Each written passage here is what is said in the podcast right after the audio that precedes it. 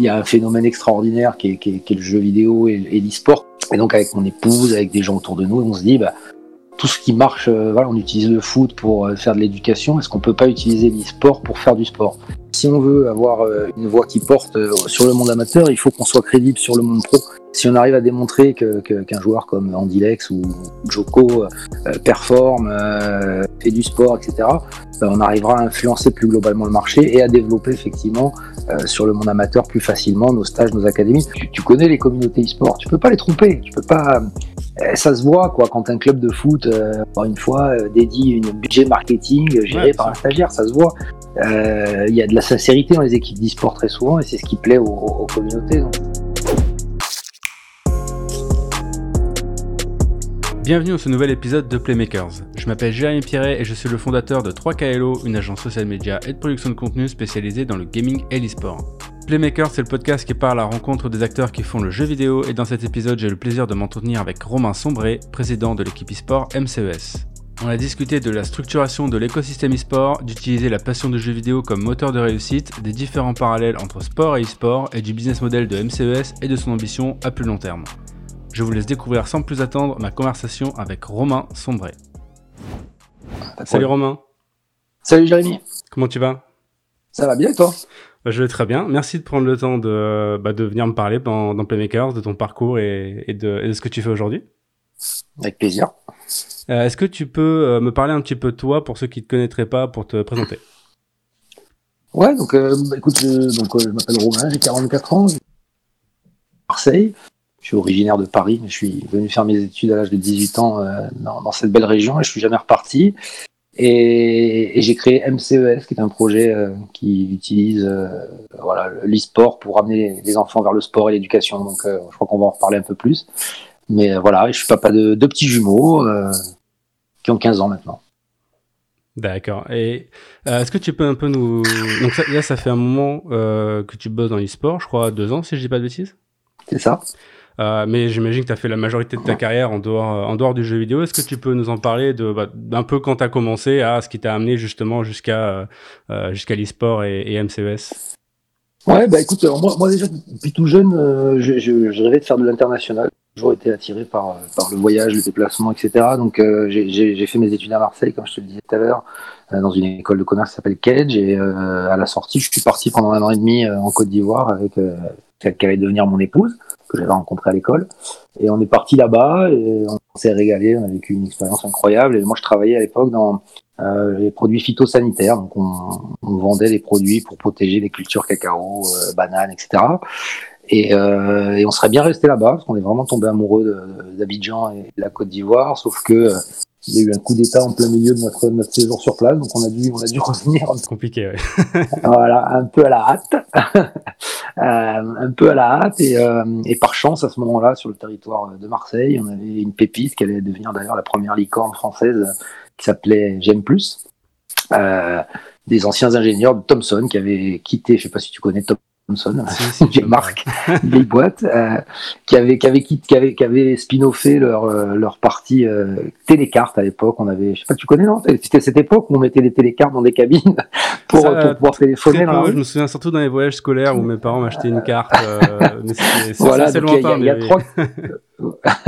Il y a quatre mecs qui sont partis avec ce, brevet-là qu'avait qu fait Thomson, et puis euh, bah, ils ont ils ont fait ça trois quatre ans, et puis euh, les normes GSM sont sorties, et il est devenu obligatoire de mettre une carte SIM dans dans, le téléphone, euh, dans le GSM. Donc euh, j'aime plus a pris son envol à ce moment-là. avec une croissance qui était absolument absolument incroyable et une part de marché quasiment de 50% dans le monde. Donc une très très belle boîte dans laquelle euh, j'ai appris beaucoup de choses, je me suis régalé, j'ai rencontré beaucoup de gens de valeur et, euh, et, où les méthodes étaient déjà très très modernes euh, par rapport à ce qui se faisait en France. Hein. C'était vraiment euh, la boîte à l'américaine où tout le monde tutoyait tout le monde, où il y avait des, des, des lignes de management quasi inexistantes ou assez resserrées et, une ambiance qui était assez particulière. Quoi. D'ailleurs, tu, tu, parles un peu de, de management à l'américaine. Alors moi qui moins moins d'expérience professionnelle et beaucoup qui n'ai jamais vraiment travaillé dans une vraie boîte française, c'est quoi un peu les grosses différences entre dire, le management à l'américaine et le management à la française, toi qui j'imagine là un peu connu? Ben, je, pense, je pense que le management à la française d'aujourd'hui ressemble à j'ai connu il y, a, il, y a, il, y a, il y a 20 ans maintenant, même un petit peu plus, euh, c'est comment dire, c'est plus du leadership que du management. C'est-à-dire mm. que euh, il y, a, une liberté plus grande qui est donnée aux employés. Il y avait déjà, maintenant c'est devenu normal, le bien-être de l'employé. Donc on était un peu comme Google avec des bureaux qui étaient adaptés pour avoir des, des moments, des endroits de, pause. Les horaires étaient pas, enfin voilà, chacun faisait ce qu'il voulait, ce qu'on voulait. Le télétravail était, était la norme, euh, etc., etc., Donc c'était assez moderne. Après, je pense qu'aujourd'hui, c'est des méthodes que la plupart des boîtes utilisent. Euh, voilà, le, management a changé euh, et, et, GM Plus était un précurseur dans ce, dans domaine-là, je pense. D'accord, ok. Et donc, euh, tu es resté combien de temps à, GM Alors, j'ai fait 12 recruté d'abord en chef de projet supply chain. Donc, je découvrais, je ne savais même pas ce que ça voulait dire. je sortais d'école, supply chain, c'était un mot que je connaissais pas. C'est l'amélioration des process, en fait, dans une entreprise. Et je suis arrivé à un moment donné où, où, où Gemalto avait, euh, je crois, 7 ou 8 usines dans le monde, à Singapour, au Mexique, aux États-Unis, en Allemagne, etc. Et où, euh, bah, chaque, forcément, la croissance ayant été très rapide, chacun travaillait à sa façon. Il n'y avait pas d'outils de, et de process vraiment unifiés. Et donc, on avait des problèmes de, de, qualité de livraison. Alors, pas en qualité de produit, mais en qualité de délai. Mmh. Euh, ce qu'on qu'on traquait, c'était l'on-time delivery, donc la capacité à délivrer à la date à laquelle on s'était engagé auprès du client. Et, euh, et, il a fallu bosser pendant fou, presque trois ans euh, pour euh, analyser les process de chacun, les mapper avec euh, les process qu'on souhaitait mettre en place, voir les écarts, accompagner le change management, développer les outils CRM, ERP qu'on a, qu'on a implémentés. Donc là, intellectuellement, c'était, je pense intellectuellement, une, des périodes les plus riches de ma vie en termes de, de réflexion.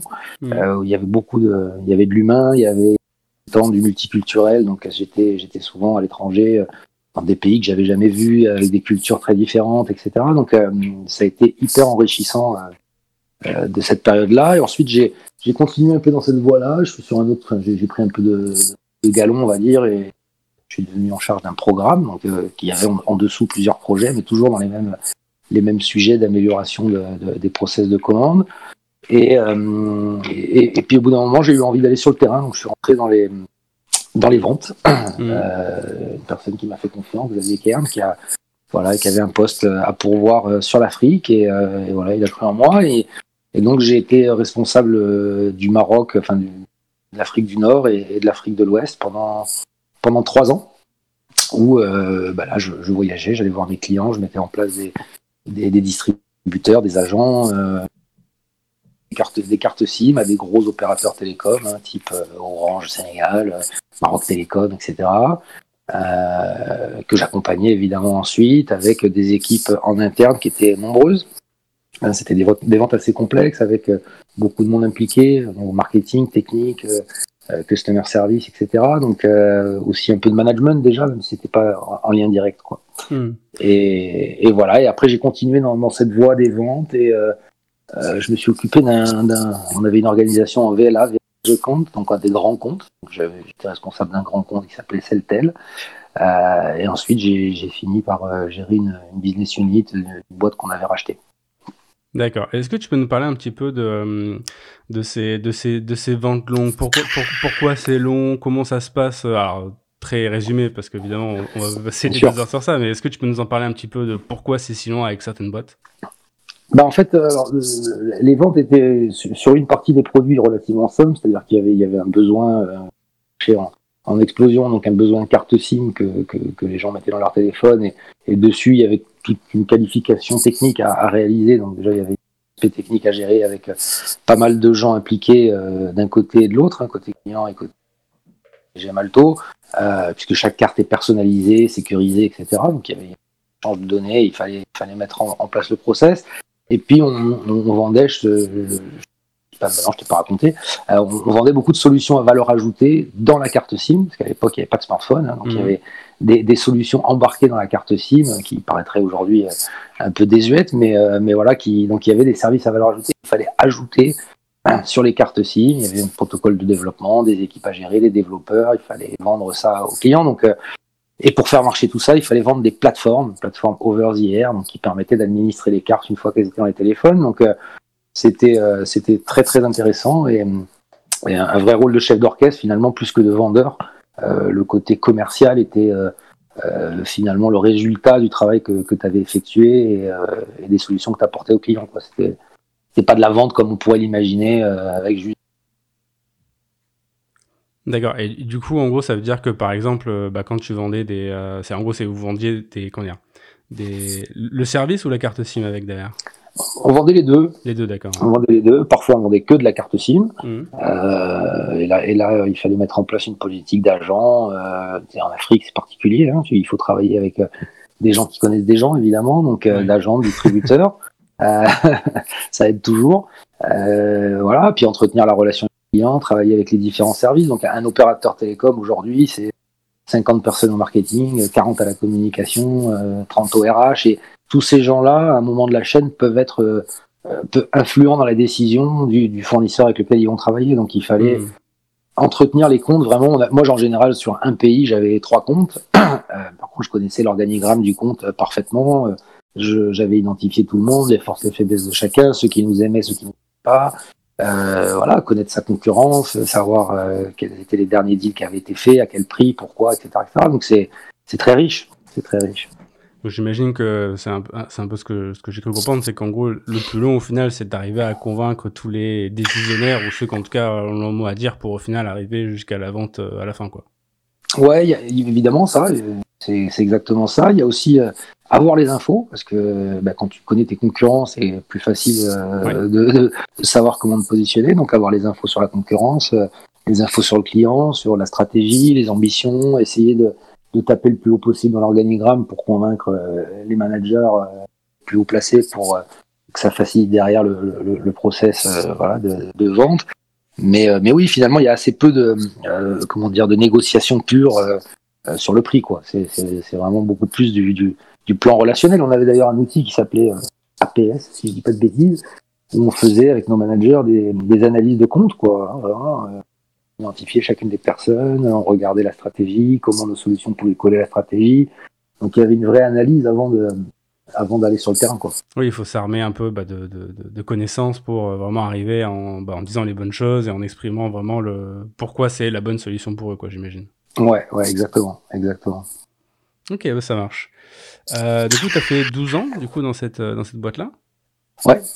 Qu'est-ce qui s'est passé après, du coup euh, bah, entre-temps, en fait, en 2008, j'ai repris des études et euh, j'ai fait un MBA, toujours à Cage, hein, Marseille, donc c'était pratique, sur deux ans. En fait, on avait, on avait des cours trois, trois jours par mois et, et, des déplacements ensuite dans des échanges universitaires avec le Brésil, le Maroc et l'Inde. Euh, et puis, bah, dans cette période où j'ai repris les, études, je réfléchis sur... Alors j'arrivais, je devais avoir quoi, 32, 33 ans, j'avais des enfants qui grandissaient sur le sens de la vie, le pourquoi, le, pourquoi, pourquoi on se lève le matin. Et euh, comme j'avais vécu en Afrique et que je suis un grand fan de football, euh, sur Internet, j'ai tapé Foot plus Afrique et, et, je suis tombé sur un projet qui m'a passionné qui s'appelle Diambars, qui a été créé par euh, Patrick Vieira, Bernard Lama, Jimmy Jovi Boko et, et Saher Sek, euh, qui, qui, est au Sénégal et qui utilise le, le, la passion que les gamins ont pour le football pour, euh, pour amener les amener le plus loin possible dans, les, dans, le cursus scolaire. Euh, et, donc je leur ai proposé mes services, on a bien fité, on a eu une bonne, euh, voilà, très bonne relation même, on s'est tous devenus des amis. Et, et, donc je les ai aidés à, à lever des fonds, à organiser des charités, euh, à organiser des tournées, des tournées en France pour faire connaître nos joueurs, à travailler sur les processus d'éducation sur place, etc. Et aujourd'hui, euh, bah, c'est une école qui a les meilleurs résultats au bac et au brevet et qui sort régulièrement des joueurs qui deviennent professionnels dans différents, euh, dans différents championnats européens. Donc, euh, j'ai compris à ce moment-là que bah, le, le, la passion du football que, que, les jeunes ont était un vrai driver de changement et, et qu'on pouvait en faire quelque chose. Et, et puis j'ai compris que j'avais envie de travailler dans quelque chose qui me passionnait vraiment. Alors, j'aime plus j'adorais la boîte et, et, ce que je faisais, mais passionné de carte à, de à puce, je t'avoue que c'était pas c'est pas ça depuis mon plus jeune âge. Hein. Donc euh, ma vraie passion c'est ma vraie passion c'était le football. Donc en 2012, bah, j'ai part avec Malto et, euh, et avec ma femme, on a créé euh, on a créé un centre de foot genre d'urban soccer, je crois que c'est la marque la plus connue sur Paris, sur sur Aix-en-Provence et voilà, on a ouvert ça en 2013 là, on s'est lancé dans l'entrepreneuriat et on a découvert qu'on ne savait rien, puisque quand tu te lances dans l'entrepreneuriat, tu repars de zéro et, euh, et, tu, tu, dois tout réapprendre. Et, euh, et, voilà, ça a bien marché. On a, on a fait une école de, de, de foot à l'intérieur avec les valeurs qui me venaient de Diambars, d'ailleurs en partenariat avec Diambars évidemment, qui sont nos parrains. Et dans cette école de foot, ben, l'idée, l'idée principale, c'est que n'importe quel gamin, quel que soit son niveau, son état physique, sa qualité de joueur, bah, va venir s'amuser. On a ôté la partie compétition pour vraiment remettre les valeurs du foot au, centre. Et puis on a été pris par le succès. Donc on a aujourd'hui euh, plus de on a, démarré, on était 35, on a, a aujourd'hui 350 enfants qui qui sont inscrits à l'année et, et, et, 400 qui passent en stage. Euh, parce qu'on utilise vraiment le football comme un outil de, de partage et, et, voilà. Donc les, les, parents et les enfants ils trouvent leur compte. Et puis bah, comme ça marchait bien et que j'avais quelques contacts à l'OM, je suis allé proposer à l'OM créer une marque euh, qui reprenne les mêmes, les mêmes valeurs. Et, donc, on l'a créé ensemble, ça s'appelle OM Ludic Camp. Et depuis 2015 maintenant, je suis, enfin, on est avec mon épouse, master franchisé, donc responsable de cette France, euh, qui est développée dans, dans 8 centres en France et, et un en Algérie. D'accord, donc c'est à ce, à ce moment-là, il y a toujours qu'une seule entité de ou vous en avez déjà plusieurs à ce moment-là? J'ai déjà, on a déjà deux sociétés. Ah, une, une qui gère. Euh, je, parlais une, pas de qui gère. mais de, ah, pardon. de centre, pardon. Ah oui, il y en a qu'un de centre, pardon. D'accord, ouais. d'accord. Il y a qu'un centre. Mais je fais aussi, enfin, je fais aussi du conseil dans le foot à 5, parce qu'en fait, euh, le, le, le, leader européen euh, de fabrication des terrains de foot 5 est un Italien. Euh, par les, le hasard des rencontres, euh, me propose de développer le concept du foot 5 aux États-Unis. Et donc en parallèle, en parallèle de ce que je fais dans le centre, que je laisse en gestion. Hein. J'ai des, des, jeunes qui, qui, qui, gèrent le centre au quotidien. Ben, on développe avec mon épouse cette partie licence avec l'OM et cette partie consulting où j'accompagne des jeunes euh, motivés à, à, monter des dossiers, euh, construire leur, leur business plan, leur business model, aller voir les banques, etc. pour monter des centres de foot 5. D'accord, donc là c'est ouais, c'est vraiment tu conseilles des gens pour qu'eux puissent à la fois le créer, le gérer, etc. Et toi tu as un fil du coup sur l'accompagnement que tu fais avec eux. Exactement. Ouais, exactement. Exactement. Et donc, euh, euh, on continue ça. En parallèle de ça, je, à Marseille, j'ai une opportunité d'en ouvrir un deuxième. Donc, on a ouvert en 2017 un deuxième centre. Euh, où je me suis associé avec un ancien joueur de foot qui s'appelle Guy Demel, euh, qui, est un, qui est un Marseillais d'origine ivoirienne, connu par la Côte d'Ivoire. C'est marrant parce que la vie est faite de rencontres et uniquement de ça, j'ai l'impression parfois. euh, et donc euh, on a, on a, voilà, on avait les on a ouvert sur Marseille euh, deuxième club qu'on a appelé mon club 2.0, euh, très connecté avec toutes les, caméras, les options, les, iPads, etc. On a fait un truc très qualitatif qu'on a ouvert en, en mai 2017. toujours après avec les académies, les stages et tout ce qu'on tout ce qu'on savait faire hein, évidemment parce que chose que maintenant on maîtrise on maîtrise plutôt bien. Et, et puis bah, dans ce centre là en fait on avait on avait une salle de 200 mètres carrés à l'étage, on savait pas trop quoi en faire. Et c'est là que j'arrive dans l'e-sport, en fait. C'est que on a, on a ces 200 mètres carrés euh, qu'il faut qu'on optimise, qu'on utilise. Et, euh, et un jour, euh, je connais pas du tout l'e-sport. Hein. Je vois mon fils euh, qui joue à Fortnite, à FIFA et surtout qui regarde des vidéos. Je le vois bien au quotidien, mais mm. je me suis pas du tout intéressé au phénomène. Et puis un jour, lors d'un dîner avec ma belle-sœur et mon beau-frère, il me parle de ça. Et, et, donc du coup, ben, on, on, a commencé à regarder. Et, et je me suis pété le tendon d'Achille, donc j'ai eu deux mois et demi à la maison pour vraiment me documenter. Euh, et voilà, j'ai trouvé le truc passionnant parce que, euh, ce que, tout ce que je te raconte au début sur euh, Diambar, changer, changer les choses par la passion que les, les, gamins ont pour le foot, etc. Je me dis, il y a un phénomène extraordinaire qui est, qui est, qui est le jeu vidéo et, et l'e-sport qu'on n'a pas connu nous dans nos générations. On a joué un mm. petit peu, mais mais il n'y avait pas la, la, telle, la même passion. Et donc avec mon épouse, avec des gens autour de nous, on se dit, bah, tout ce qui marche, euh, voilà, on utilise le foot pour euh, faire de l'éducation. Est-ce qu'on peut pas utiliser l'e-sport pour faire du sport? L'idée, c'est quoi? C'est que quand on se documente et qu'on commence à en discuter autour de nous, euh, ce qui revient souvent de la part des parents, les gens de notre âge, c'est euh, mon fils, l'addiction, il est tout le temps dessus, il a arrêté le sport, il veut plus sortir. Hmm. On l'entend pas mal, hein, c'est une musique qu'on entend. Il n'y a pas que ça évidemment, heureusement. Ouais. Mais mais on s'est dit, bah, un truc qui fait peur. C'est vrai qu'on Pardon? C'est un truc qui fait peur aux parents, en tout cas, ouais, effectivement. Euh, ouais, et, et, on s'est dit. Ouais, ouais c'est ça. Et, donc on s'est dit, au début, tu vois, on connaît pas trop le domaine, donc on se dit, bah, on va essayer de réconcilier le sport et l'e-sport, et euh, on va faire euh, des stages, des académies, comme ce qu'on sait très bien faire, quoi, où on va mixer euh, la pratique du jeu vidéo avec des coachs, euh, un truc un peu sur la prévention, sur le sommeil, sur la nourriture, etc. mais aussi on, réalise, mais là c'est en rentrant dans le monde de l'e-sport, que l'e-sport en lui-même a, des valeurs, que peut apprendre à jouer en équipe, euh, le respect de l'autre, la communication, l'anglais. Il y a plein de choses, il y a plein de fils à tirer. Et on se dit, ah ouais, c'est beaucoup plus riche que ce qu'on que ce qu'on pensait. Et, euh, et, il faut absolument qu'on arrive aussi à réconcilier les générations.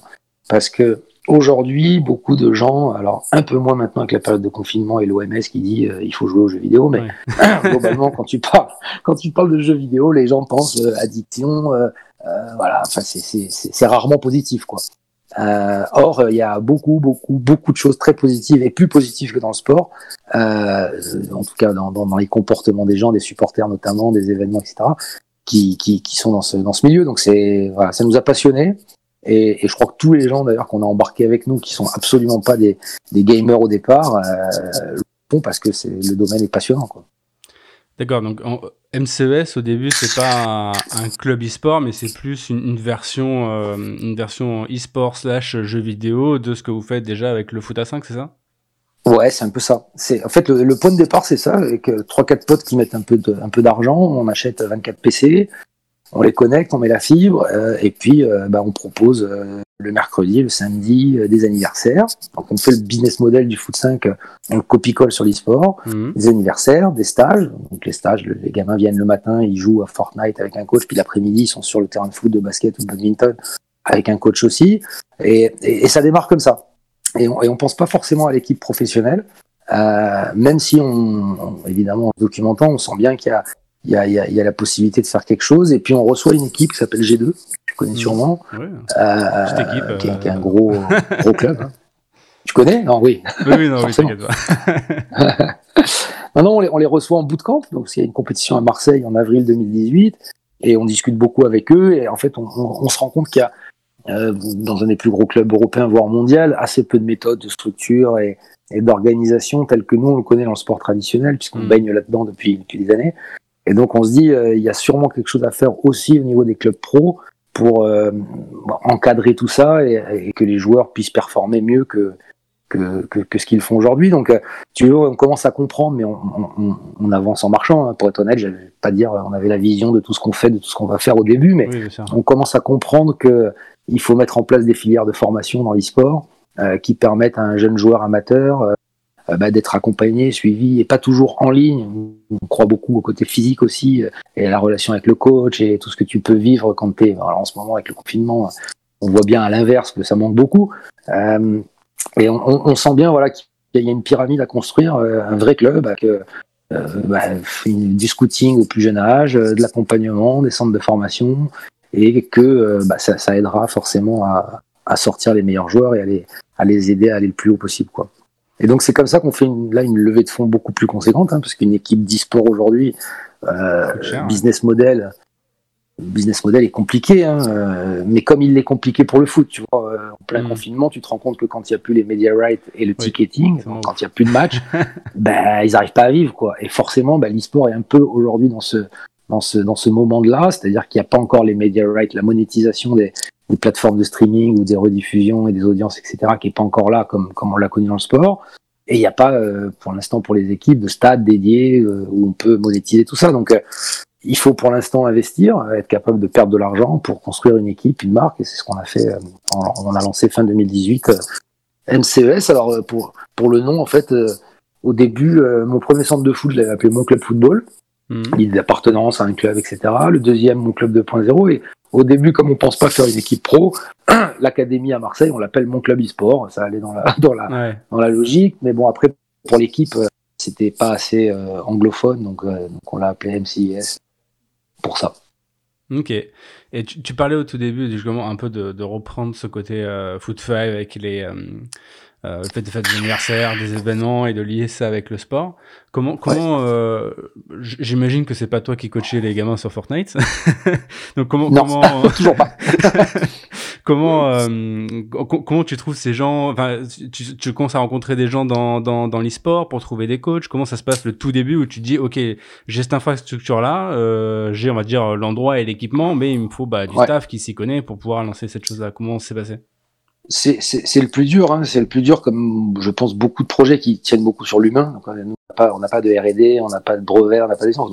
Toute la force d'MCES, elle, elle tient dans les gens. Et honnêtement, c'est le plus difficile de trouver des coachs, des coachs. Alors, comment on fait concrètement au début? On, on, fait parler de nous dans la région, on fait une inauguration, on, on, poste sur les réseaux sociaux, on dit qu'on est à la recherche d'eux, puis de fil en aiguille, les gens se font rencontrer d'autres personnes, etc. Et euh, on tombe sur des gens de très très bonne qualité, on tombe sur des gens de moins bonne qualité parce qu'il n'y a, a, pas de filière de formation du coach e-sport, donc forcément, bah, il y a des gens qui sont très bons dans le jeu, qui sont incapables d'avoir de, la pédagogie nécessaire pour, euh, pour aider les gamins. Donc euh, on les prend, on les forme, on les accompagne, on se sépare de certains, on en prend d'autres. voilà, c'est on est là-dedans. Par contre, on identifie très très rapidement qu'il faut mettre en place une filière de formation de coach. Mmh. Et, euh, et, et, un jour, je rencontre le président du régional olympique, euh, un monsieur qui s'appelle Hervé Lieberman dans la région, et, et je lui parle d'e-sport, et, et, et, il m'aboie dessus en me disant, en gros, euh, c'est pas ta mission de mettre les gamins derrière des écrans. Ouais. Et puis euh, la discussion continue, et puis au bout de deux heures, il me dit, non mais ça va, tu m'as compris. Je, oui, je comprends qu'on peut pas passer à côté du phénomène et qu'il faut qu'on qu'on essaie de faire quelque chose. Donc on, on, a travaillé avec le cross depuis, euh, fou, ça a été loin, au moins un an, euh, pour développer des, un diplôme certifié euh, de coach e-sport euh, qui devait démarrer le 31 mars. Évidemment, ça n'a pas eu lieu, mais ça a été reporté à septembre. Euh, en fait, on a repris un diplôme qui s'appelle le BPGEPS, que nous on utilisait dans le foot, qui est un diplôme euh, reconnu par l'État et par la direction générale euh, sport. Et ce diplôme, on, a gardé les 600 heures de formation qui font le diplôme et qui font qu'il est certifié, et on lui a rajouté 150 heures d'e-sport que mes, mes, mes, coachs professionnels vont, vont dispenser et, et d'autres intervenants. Et donc, on va avoir 16 gamins euh, qui, euh, dès septembre 2020, vont, vont, vraiment être formés pour devenir les futurs coachs d'e-sport, monde amateur. Hein, attention, je ne parle pas du monde professionnel, mmh. où là, c'est encore autre chose. Mais, mais voilà, on a, je pense, vraiment besoin d'accompagner la structuration de l'e-sport et, euh, et, et, tout passe par les coachs. Quoi. Et justement, quand tu parles du, du, du, monde amateur, genre par exemple, moi j'ai fait de l'escrime de manière tout à fait amateur, c'est par exemple, euh, dire, on appelle ça le maître d'armes dans l'escrime, c'est à ce ouais. niveau-là ou c'est différent? Ouais, c'est ça. D'accord, c'est ça. C'est ça, c'est comme tu dirais un entraîneur de, un entraîneur de foot. Ou ça, ouais.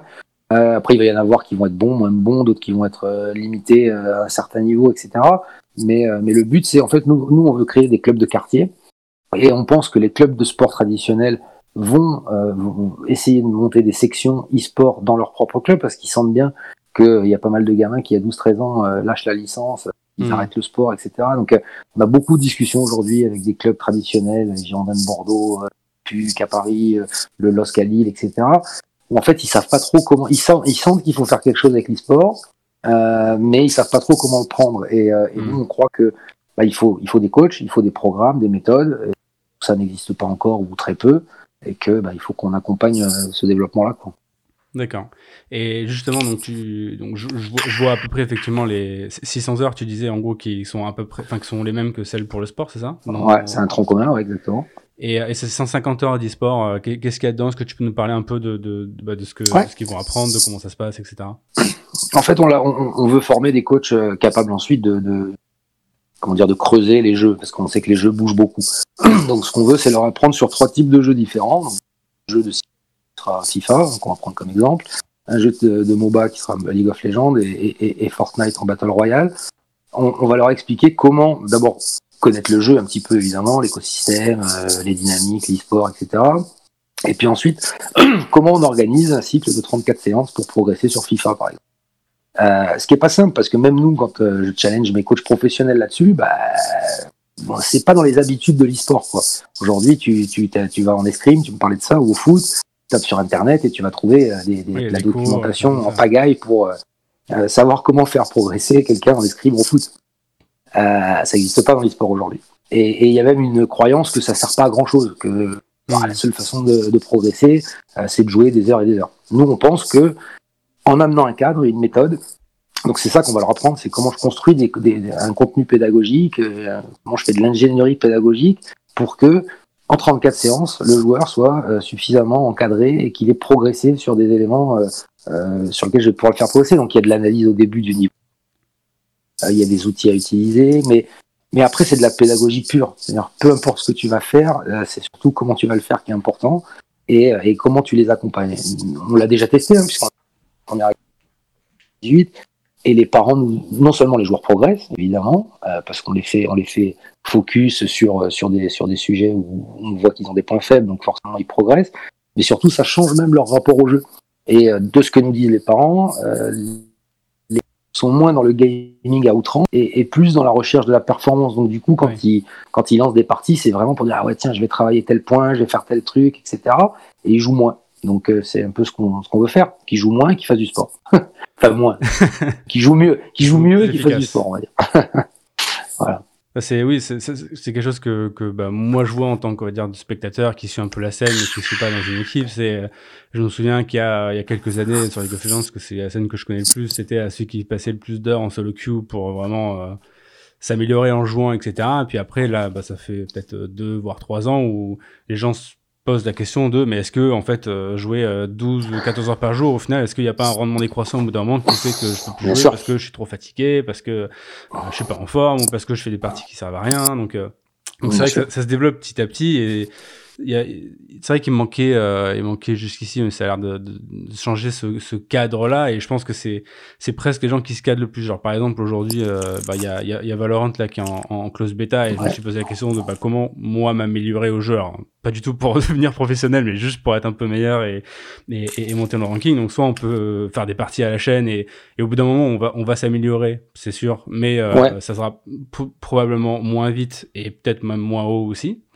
Euh, mm. ou alors on se dit ok bah il y a un mode d'entraînement où on peut euh, mettre des bots euh, qui font telle ou telle action et en gros le but c'est de s'entraîner à ces choses-là. On peut aller en partie personnalisée, regarder les cartes, voir quelles lignes sont intéressantes ou pas et ce qui est effectivement une approche totalement différente. Donc j'imagine que Bien sûr. ce que tu veux que tes coachs fassent c'est développer bah, un peu ce, ce cadre-là sur bah, a priori n'importe quel jeu pour dire il y a telle telle telle telle mécanique, il faudrait la travailler de telle ou telle façon, c'est bien ça? Ouais, c'est ça, c'est exactement ça. Après, c'est, ce, qui est, ce qui est pas évident et ce qui est très différent du sport, c'est que euh, la méta change, le jeu change, évolue, etc. Donc ça, ça c'est vrai que euh, il faut être capable d'adapter, euh, d'adapter tes séances. Mais, mais, mais, mais aller chercher un coach, une aide extérieure, c'est toujours bien. C'est-à-dire que si tu essayes de t'améliorer tout seul euh, dans ta chambre, bah, tu seras moins bon que si tu vas discuter une heure avec quelqu'un qui lui va avoir une autre approche, une autre façon de regarder le truc et tout. Donc Hein, donc c'est vraiment ça. Après, ce qui est difficile, c'est ça, c'est que le jeu évolue, les jeux évoluent. Et donc un coach d'e-sport aujourd'hui, il doit être capable euh, d'entraîner sur Fortnite parce que c'est la mode, mais aussi euh, Valorant sort, euh, se updater sur Valorant parce que ça va être la demande, etc. etc. Donc hmm. c'est ce qui rend le truc un peu, un peu plus difficile. C'est ouais, c'est aussi la différence entre des jeux qui sont euh, comment dire plus euh, flavor of the month, on va dire entre guillemets, et un League of Legends où l'éditeur est en mode on veut que notre jeu il dure des dizaines d'années. C'est sûr que c'est plus moins risqué de, de s'investir sur un League of Legends aujourd'hui, même si le jeu change beaucoup, même si ça reste le même, il y a beaucoup de mécaniques qui changent notamment mm. chaque année, que euh, je sais pas quel autre euh, quel autre jeu, j'ai pas d'exemple qui me vient en tête, et peut-être un, Call of Duty où le prochain sera peut-être totalement différent, avec des armes totalement différentes. Euh, c'est un exemple parce que c'est dure longtemps, mais euh, oui c'est. Ah, et puis et puis et puis et puis League of Legends ultra intéressant, mais pour le vivre sur le niveau pro depuis depuis trois trois splits maintenant, il y a, y, a, un aspect jeu en équipe communication, cohésion d'équipe qui est ultra important et qui est souvent souvent délaissé où, euh, tu as encore, c'est des pionniers, hein, la plupart des joueurs, des comportements un peu individualistes et qui comprennent pas que, que l'équipe est plus forte que la somme des individualités, tu vois. Et ça, qui est, euh, qui est, hyper important. Et, les grandes équipes qui marchent d'ailleurs, euh, parce que souvent la communication entre les joueurs est excellente. Non, c'est clair, ouais. donc du coup, là, donc c'est quelque chose que, qui devrait commencer en septembre, c'est ça? Euh, pour la formation des coachs, ouais, tout à fait. En septembre, euh, septembre, 16 gamins. Ce qui est sympa aussi, c'est que c'est rémunéré. Donc les, enfants, euh, ça c'est plus de la technique et, de la tambouille interne, mais on a réussi à travailler avec un, un centre de formation des apprentis.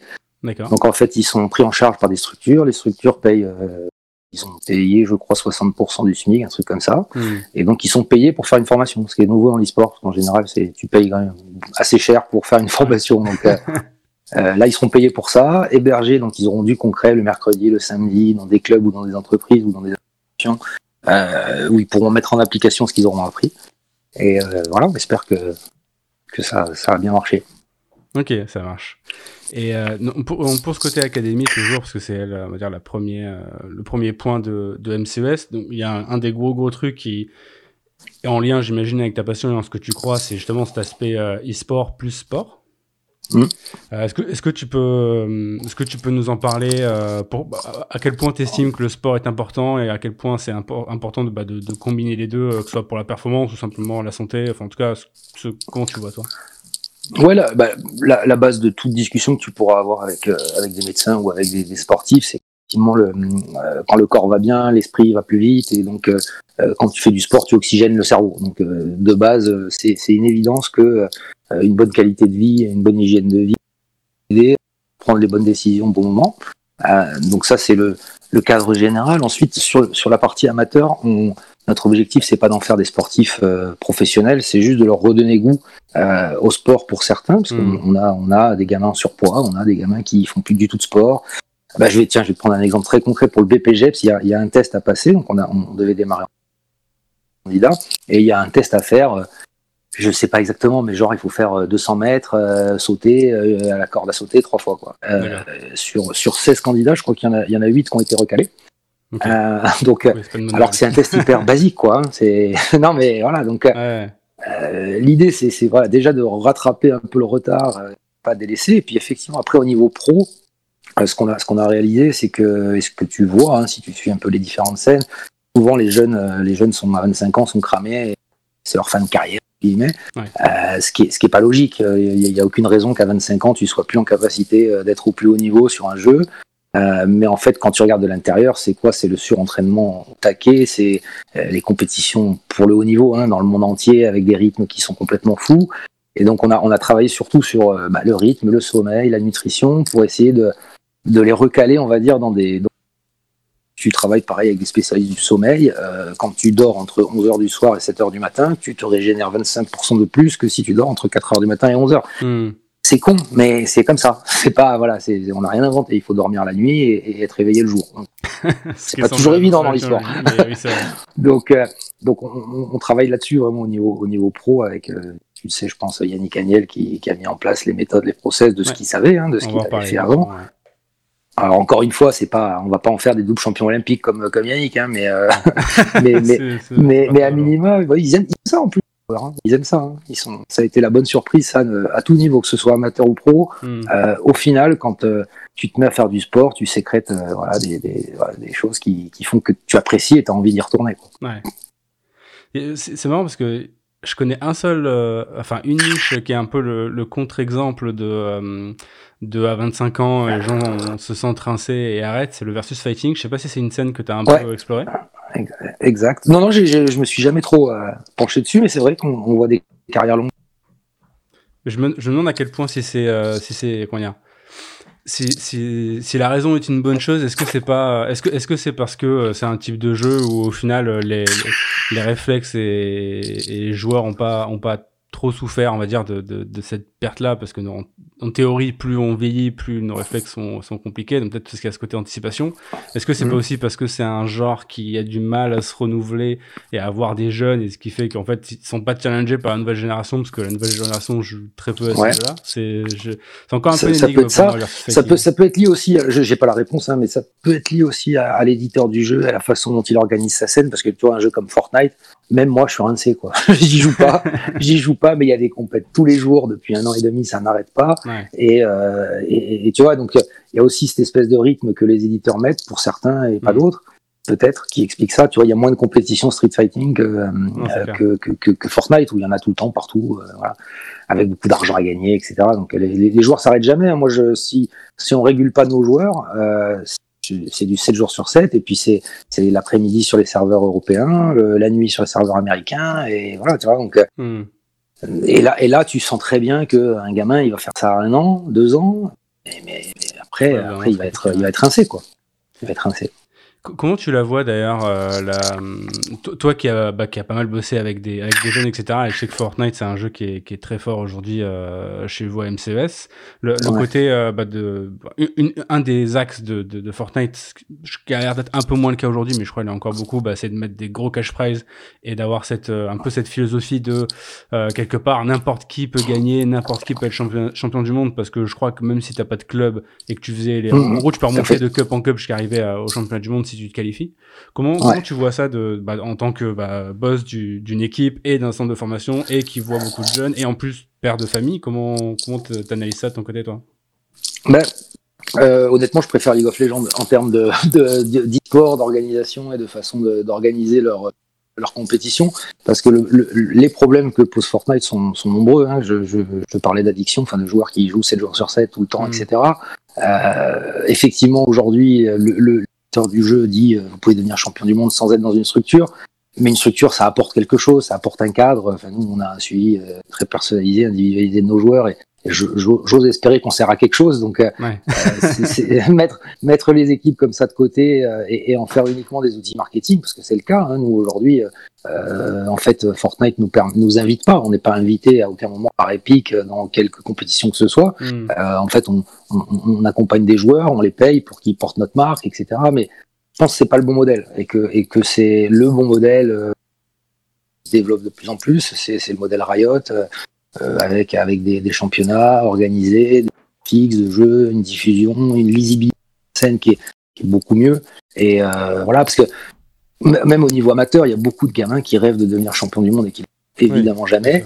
Euh, alors d'abord, un, ça pose le problème de la seule valeur, c'est le fric. Hein. Euh, nous, on a dans, non, mais on a dans nos salles, euh, tu vois, quand euh, bah, tu as fait de l'escrime, euh, tu as peut-être gagné un jour un tournoi de ta ville et tu étais content d'avoir gagné le tournoi de ta ville et tu as gagné 0 euros. Ouais, bien sûr.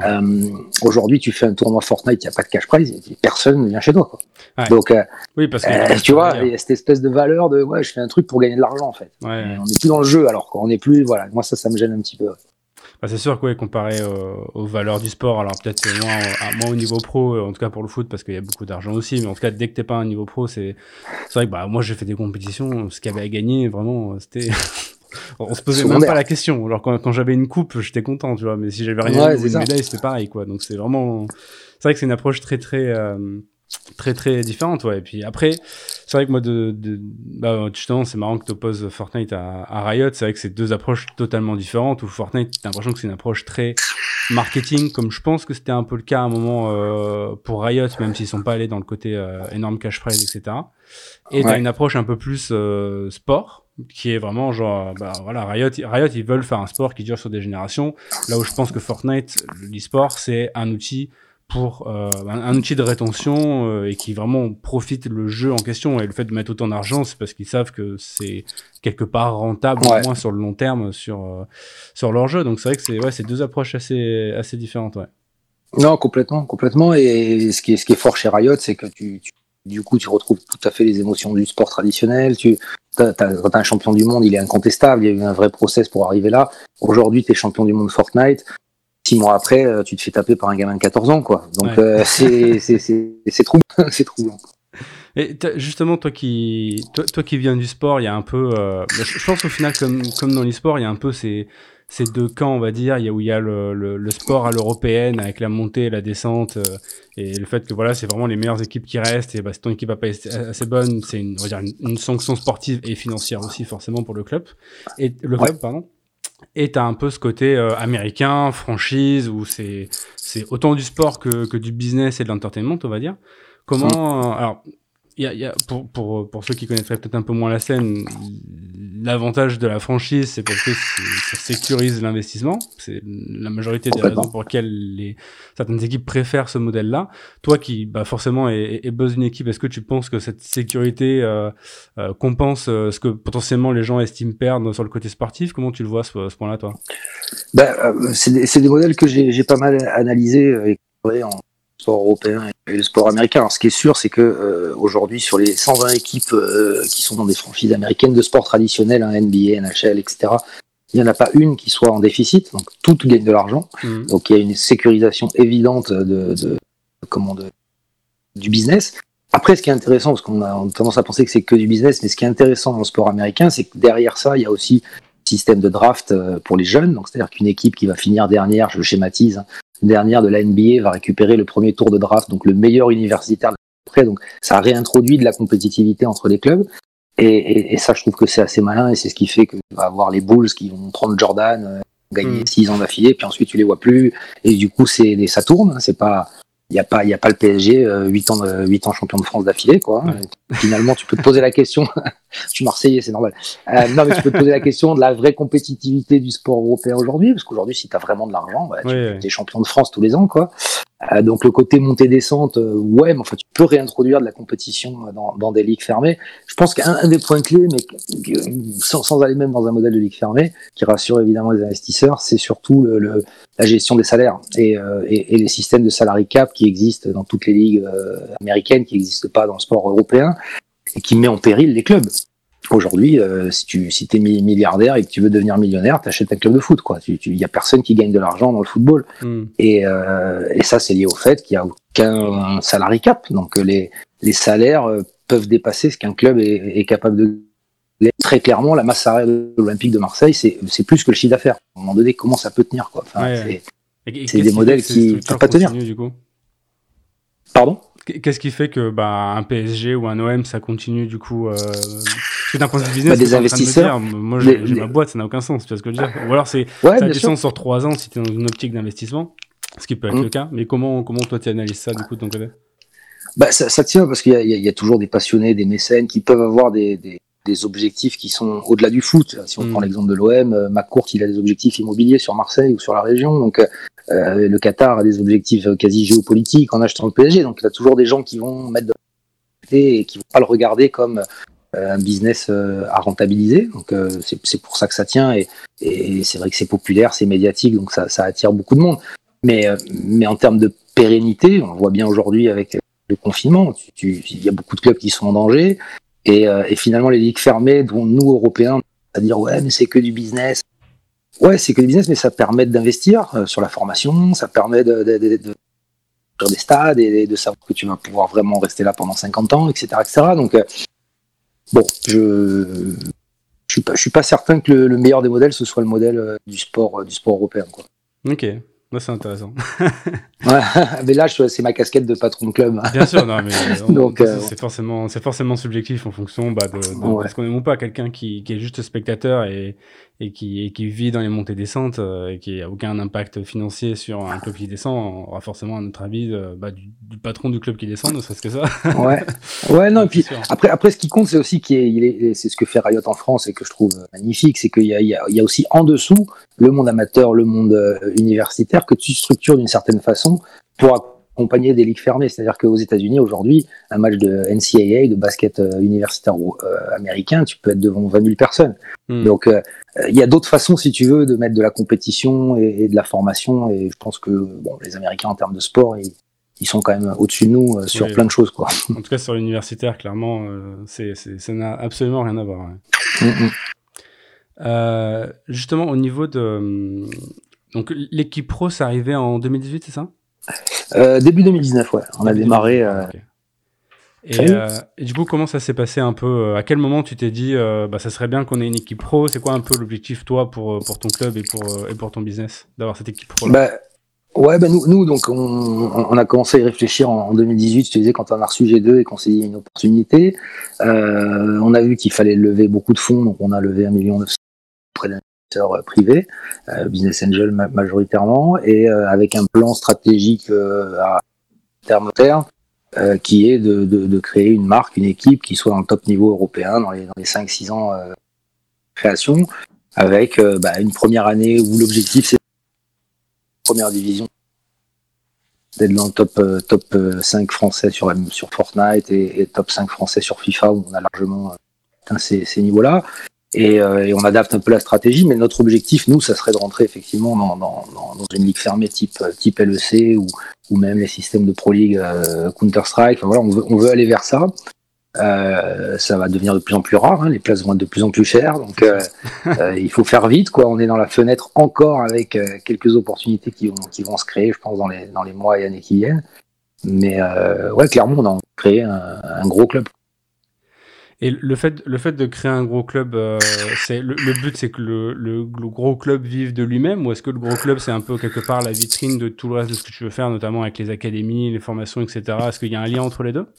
Ah ouais, il y a, y a, un lien. T'as raison. Euh, de se dire que si on veut avoir euh, une voix qui porte euh, sur le monde amateur, il faut qu'on soit crédible sur le monde pro.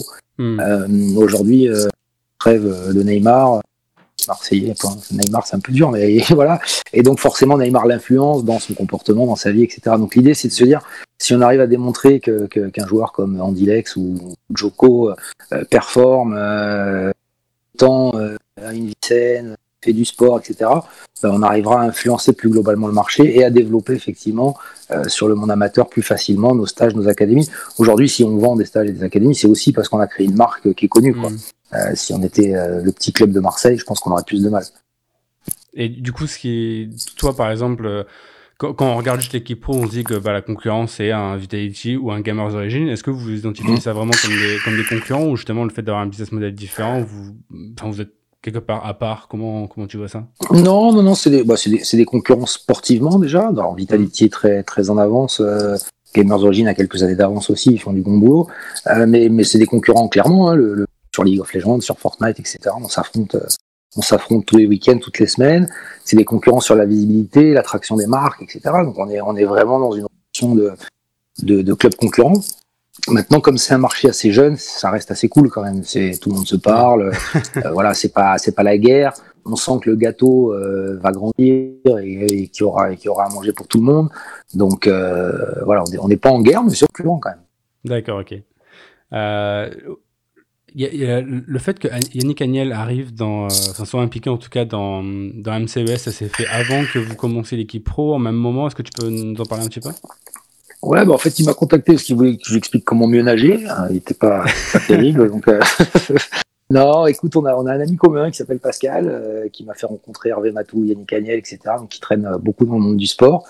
Euh, et, et, Yannick, moi, je cherchais quelqu'un capable bah, d'accompagner structuration de l'équipe euh, et de, de comprendre ce qu'on voulait faire, mais pas, pas, pas de façon fake. Quoi. Je voulais hmm. vraiment quelqu'un qui euh, soit lui-même euh, passionné de jeux vidéo et, et, voilà capable de comprendre ce que, ce que, ce que les gamins attendent. Et voilà, on s'est rencontrés. Pascal a fait la mise en relation. Il m'a dit, tu sais, je lui ai dit le profil que je cherchais. Et il m'a dit, putain, Yannick, à mon avis, ça peut l'intéresser. On s'est vu, on a discuté 4 heures. Et, et de là est partie l'idée de, de c'était pas prévu avant, hein, mais de, de, d'avoir un rôle de directeur sportif euh, et comment on le fait, pourquoi, etc. Donc euh, voilà, la rencontre s'est faite de façon euh, très simple sur sur des valeurs et une vision commune, quoi. Mais c'est un vrai vrai passionné de, jeux vidéo. Quoi. il, le raconte très bien. oui, il a, il a, il a, parlé plusieurs fois et je l'ai écouté d'ailleurs dans un, dans un des podcasts de, bah, de Genside, je crois, il y a, il y a un petit moment. Et, parce que ce qui était intéressant, en fait, il y a, il y a deux, comment dire, deux façons où les, des personnalités, on va dire, arrivent dans, dans, notre milieu. C'est il y a un peu le côté, euh, je viens avec ce que je sais, euh, presque un peu euh, pas hautain, mais je sais, vous savez pas, parce que l'environnement est jeune, etc. Ce qui est forcément vrai sur certaines choses. Et il y a au contraire un aspect un peu plus euh, humble. Et je trouve que Yannick avait vachement ça dans son podcast, c'est-à-dire que bah, lui, voilà, il Enfin, il, a plus propose que beaucoup, beaucoup, beaucoup de sportifs pro, donc c'est c'est quand même assez incroyable. Et d'un côté, il, est capable de se dire que bah, même s'il si, si, a achieve ça et s'il connaît énormément, il y, a, il y, a, aussi des choses qu'il ne connaît pas encore dans, dans les sports. Et il est capable d'avoir cette humilité en même temps en apportant quelque chose. Et ça, je trouve que c'est assez intéressant, effectivement. Ouais, ouais. Et puis c'est moi, je, je l'ai vu dans des dans des dans des réunions, des dîners, des déjeuners, un fervent de l'e-sport en tant que sport, en tant qu'athlète, etc. Parce que euh, tu as beaucoup de gens aujourd'hui qui arrivent dans l'e-sport et, qui, qui connaissent pas grand, chose et euh, qui peuvent parfois en off, euh, je citerai personne, manquer un peu de respect pour euh, les e-sportifs et mm. considérer que ouais bon c'est un business mais c'est un peu quand même des geeks derrière un, ordi. Et, et, Yannick est un fervent défenseur de du jeu vidéo en tant qu'objet social et il le raconte très bien quand il était jeune, du jeu vidéo en tant que performance et il raconte avec Michael Phelps les parties qui se faisaient et le côté très compétitif qu'il y avait. Donc il est, euh, il le fait avec le cœur, quoi. Il le fait pas juste pour dire, eh, tiens, ça va faire parler de moi, euh, mettre avec CES et comme ça j'existe sur l'e-sport. Hmm. Il le fait parce qu'il est convaincu que, euh, que les, les gamins c'est des athlètes, que les gamins eux-mêmes sont pas encore convaincus d'être des athlètes, hein, parfois, mais qu'il faut, hmm. faut qu'on les encadre euh, possible. Quoi. Et justement, du coup, au, au jour le jour, ça, ressemble à quoi son, rôle à Yannick? Comment il agit dans l'équipe? Comment ça se passe? Bah Alors lui, il a, euh, mis en place les méthodes, les process, les routines, euh, toute la partie euh, nutrition, sommeil, etc. On a, beaucoup réfléchi à comment on voulait construire le, construire le truc. Ensuite, une fois par semaine, il vient, il vient à Marseille. Donc lui, il habite à Paris. Hmm. Et une fois, une fois par mois, pardon, il vient, il vient sur sur la région parce qu'en il, est, il est de Nîmes, donc ça tombe très bien. Il est très content. et on fait, bon, on travaille, on fait des réunions. On a, on a une personne sur place, Guy Demel, dont je te parlais tout à l'heure, qui lui est au quotidien avec les joueurs. Donc deux fois par semaine, il les entraîne à des séances spécifiques qui sont prévues de, de physique, hein, vraiment. Mm. donc Yannick et Guy interfacent beaucoup, mais c'est Guy qui est au contact des joueurs, on va dire, au, au, plus au quotidien, quoi. C'est vraiment lui qui les fait souffrir et, et, qui, est, et qui est leur coach et ils l'adorent et ils adorent souffrir avec lui. Et, euh, et voilà. Et ensuite, on, on, ajuste. Il y a aussi un, peu de partie mentale, tu vois. Des fois, je, je demande à Yannick d'appeler tel ou tel joueur euh, parce que je sens qu'il a besoin de, de dire des choses qu'il va pas me dire à moi, qu'il a hmm. besoin d'être motivé avant une compétition, qu'on euh, va à Los Angeles, bah, il va lui expliquer comment récupérer du jet lag, etc., etc. Donc c'est Ouais, c'est au quotidien euh, très, très animé. D'accord, ça marche. Euh, y, a, ça fait quelques années où il y a, y a ce débat, l'e-sport est-il un sport? Tu as sûrement beaucoup entendu parler, tu as sûrement beaucoup en parler aussi. Qu'est-ce que qu'est-ce que tu en penses un peu de, de, de, ce débat? C'est quoi ton point de vue sur tout ça? Je pense qu'on s'en fout un peu, mais euh, ouais, est-ce que c'est un sport? Il y a, y a, beaucoup de choses que moi je retrouve. Hein, et il y a beaucoup de, matières où tu peux utiliser l'e-sport euh, comme un sport. Si on dit euh, euh, les valeurs du sport, il n'y a pas de raison. Tu peux aussi utiliser les valeurs de l'e-sport, la compétition, le jeu en équipe, le respect de l'adversaire, etc. Donc, sur certains aspects, oui, il y a évidemment un athlétique qui a pas, mais, mais, mais il n'y en a pas non plus dans le tir à la carabine ou, dans les échecs, qui sont des sports aussi, en tout cas reconnus comme tels. Bon, pour moi, c'est un, faux débat. Il euh, y a, y, a, euh, y, a, une nouvelle façon de faire de la compétition, ça s'appelle l'e-sport. C'est générationnel, euh, ça va tout balayer. il faut, il faut s'y intéresser. Il faut s'y intéresser et, et trouver bah, les ponts qu'on peut créer entre, entre les deux activités. Quoi. J'ai l'impression que c'est surtout un débat, on va dire, politique et comment dire, institutionnel, le fait de se dire que si on reconnaît l'e-sport comme un sport, l'e-sport pourra bénéficier de bah, toutes les infrastructures, les infrastructures, les aides, etc. J'ai l'impression que c'est souvent là un peu le, ouais. le résultat de ce débat qu'on imagine, j'espère. Ouais, il y, y a, ça, mais il y, a, y a un peu un choc générationnel, c'est-à-dire qu'il y a des gens qui qui n'ont pas envie euh, de, de, comprendre le phénomène et qui disent oui, euh, du sport, je vois pas pourquoi on devrait considérer ça comme un sport. Euh, alors, c'est ce qui va rendre les gens, et, c'est déjà le cas, euh, de plus en plus attentifs à ça, c'est les audiences. C'est-à-dire qu'aujourd'hui, euh, quand tu vois que l'audience moyenne du rugby, c'est 51 ans, celle du football, 40 ans, et les JO, 49, tu, tu, te dis, bon, il y a un moment donné où l'industrie du sport va forcément regarder l'industrie de l'e-sport comme un sport. Ils vont plus se poser de questions. Mais bon, il faut encore que ça mature un peu. ça marche. et, justement, alors, euh, toi, t'as pas non plus 60 ans, mais j'imagine que c'est quelque chose d'assez nouveau. C'est pas quelque chose avec lequel t'as grandi. Euh, est-ce que, est-ce que euh, pas forcément de réticence, mais est-ce que bah, au début t'as pas compris comment ça s'est découvert? Toi, t'as as découvert de l'e-sport. Comment comment t'as pris ça au début? Est-ce que t'as changé d'avis après en fonction de tel ou tel truc? Ouais, ben moi, moi, moi, au début, pour rien me cacher, j'hallucinais de voir mon fils regarder des, mecs sur Twitch ou YouTube qui, qui jouaient à FIFA ou à Fortnite. Bon, je trouvais ça, je trouvais ça assez, assez hallucinant. Et, tant que j'avais pas creusé, j'avais un peu le regard.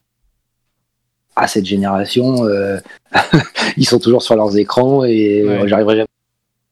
Euh, et puis et puis après, je suis je suis je suis allé à Cologne. J'ai vu j'ai vu une compétition avec 25 000 jeunes qui de l'Europe entière, des filles, des garçons, ça buvait des bières, ça rigolait. Et voilà, c'était un super spectacle. Et, euh, et, on y était d'ailleurs avec Yannick, avec, avec Sandra euh, et d'autres personnes qui ont créé le projet au départ. Et ça a été un déclic pour nous. Euh, c'est que en fait, ouais, tu as la même émotion, voire plus que dans le sport traditionnel. Euh, tu as une garantie du spectacle quasi, quasi évidente, puisque le, le jeu est fait pour que, là c'était Counter-Strike, bah, toutes les deux minutes, forcément, il, faut, il y a des cycles, etc. Alors que tu peux regarder un 0-0 euh, lourdement, ça, ça n'existe pas dans les sports. Tu, tu vas voir un spectacle euh, et, et, c'est très sympa. Et ça, et ça je complètement, euh, complètement changé d'avis en, participant à des compétitions physiques, quoi. D'accord. Tu, nous parlais un petit peu de, de l'OM tout à l'heure. Euh, il y a beaucoup de, de, gros clubs français ou européens qui ont au moins essayé des trucs dans les sports, qui ont testé des choses. On, sait le, le, PSG avec League of Legends et maintenant ils font pas mal de trucs sur sur sur FIFA et, et je crois sur Dota aussi Dota, mobile. Euh, voilà, il y a euh, Nantes en, en, Ligue 2 sur euh, sur League of Legends. Il y a plein de clubs qui ont essayé des trucs. À ma connaissance, il y a pas ou très peu eu de choses avec avec l'Olympique de Marseille. Comment tu l'expliques que, que, ce club-là est, en tout cas, d'un point de vue spectateur, parce que peut-être qu'ils font plein de choses et qu'ils essayent plein de choses, on va dire en, en background pour justement essayer de trouver la, bonne formule. Comment t'expliques ça, toi, de, de, ton point de vue? Écoute, alors moi, moi, je travaille avec eux en plus, hein, donc tu t'imagines bien que dès le début je suis, je suis allé les voir. euh, moi, je, je, par contre, je suis pas allé les voir. Euh, je pense qu'une marque de sport traditionnelle aujourd'hui, elle cannibalise euh, une, une, marque d'e-sport. Donc, ce que je veux dire, c'est que je, je n'aurais pas voulu m'appeler OM e-sport. Hmm. Euh, je pense que c'est pas le bon positionnement, c'est pas la bonne façon de faire et que euh, il faut le faire autrement et qu'un club aujourd'hui, euh, tous les clubs font un peu le constat, de, sont déçus en fait parce que ils viennent dans l'e-sport en se disant bon bah on va mettre un petit budget marketing, donc souvent c'est rattaché aux équipes mm. marketing, donc déjà tu ne considères pas que c'est un sport hein, puisque c'est le marketing qui s'en occupe. Et eh ouais, c'est souvent un petit jeune du marketing, voire un stagiaire du marketing à qui on dit euh, bon tu vas nous créer une équipe d'e-sport et puis on va faire des millions de vues, hein, c'est ça qu'on a compris ouais. l'e-sport. Et ça se passe pas comme ça. Euh, tu vois bien le, le, le, le travail qu'il faut réaliser pour créer une marque, euh, le travail réaliser pour gagner des compétitions, pour être en Ligue 1 de tel truc, de machin. Donc, euh, ils sont, ils sont souvent déçus. Euh, le seul club que j'ai vu quand même, c'est Schalke 04, hein, que, que, tu vois, qui a une ouais. vraie stratégie depuis plusieurs années. Je pense que ça tient beaucoup aux personnes euh, du top management. Euh, Jacques-Henri Hérault, aujourd'hui, dit que pour lui, la mission d'un club de foot, et je peux le comprendre, c'est pas, c'est pas de, de, de, faire jouer des gamins sur des jeux vidéo, quoi. Mm. Donc, ça s'entend, hein, c'est pas faux. Euh, maintenant, il y a des, il y a des, des... Euh, ouais, nous, nous, on travaille avec le LOSC, on, on est partenaire avec le LOSC sur, sur FIFA, et euh, on est en train de réfléchir à, à la stratégie de l'année prochaine. Euh, moi, ce que j'ai dit au LOSC, hein, c'est maintenant, il faut arrêtons le FIFA. FIFA c'est un jeu qui est, qui est, assez peu visible et euh, voilà, c'est difficile d'émerger dans ce. C'est pas le vrai e-sport à mon goût. Euh, et, et, et, regardons le territoire. Si vous voulez vraiment faire de l'e-sport, euh, il faut pas faire de la simulation de jeux vidéo de foot. Ouais. Il faut faire de l'e-sport, quoi. Et l'e-sport, ça se passe pas là.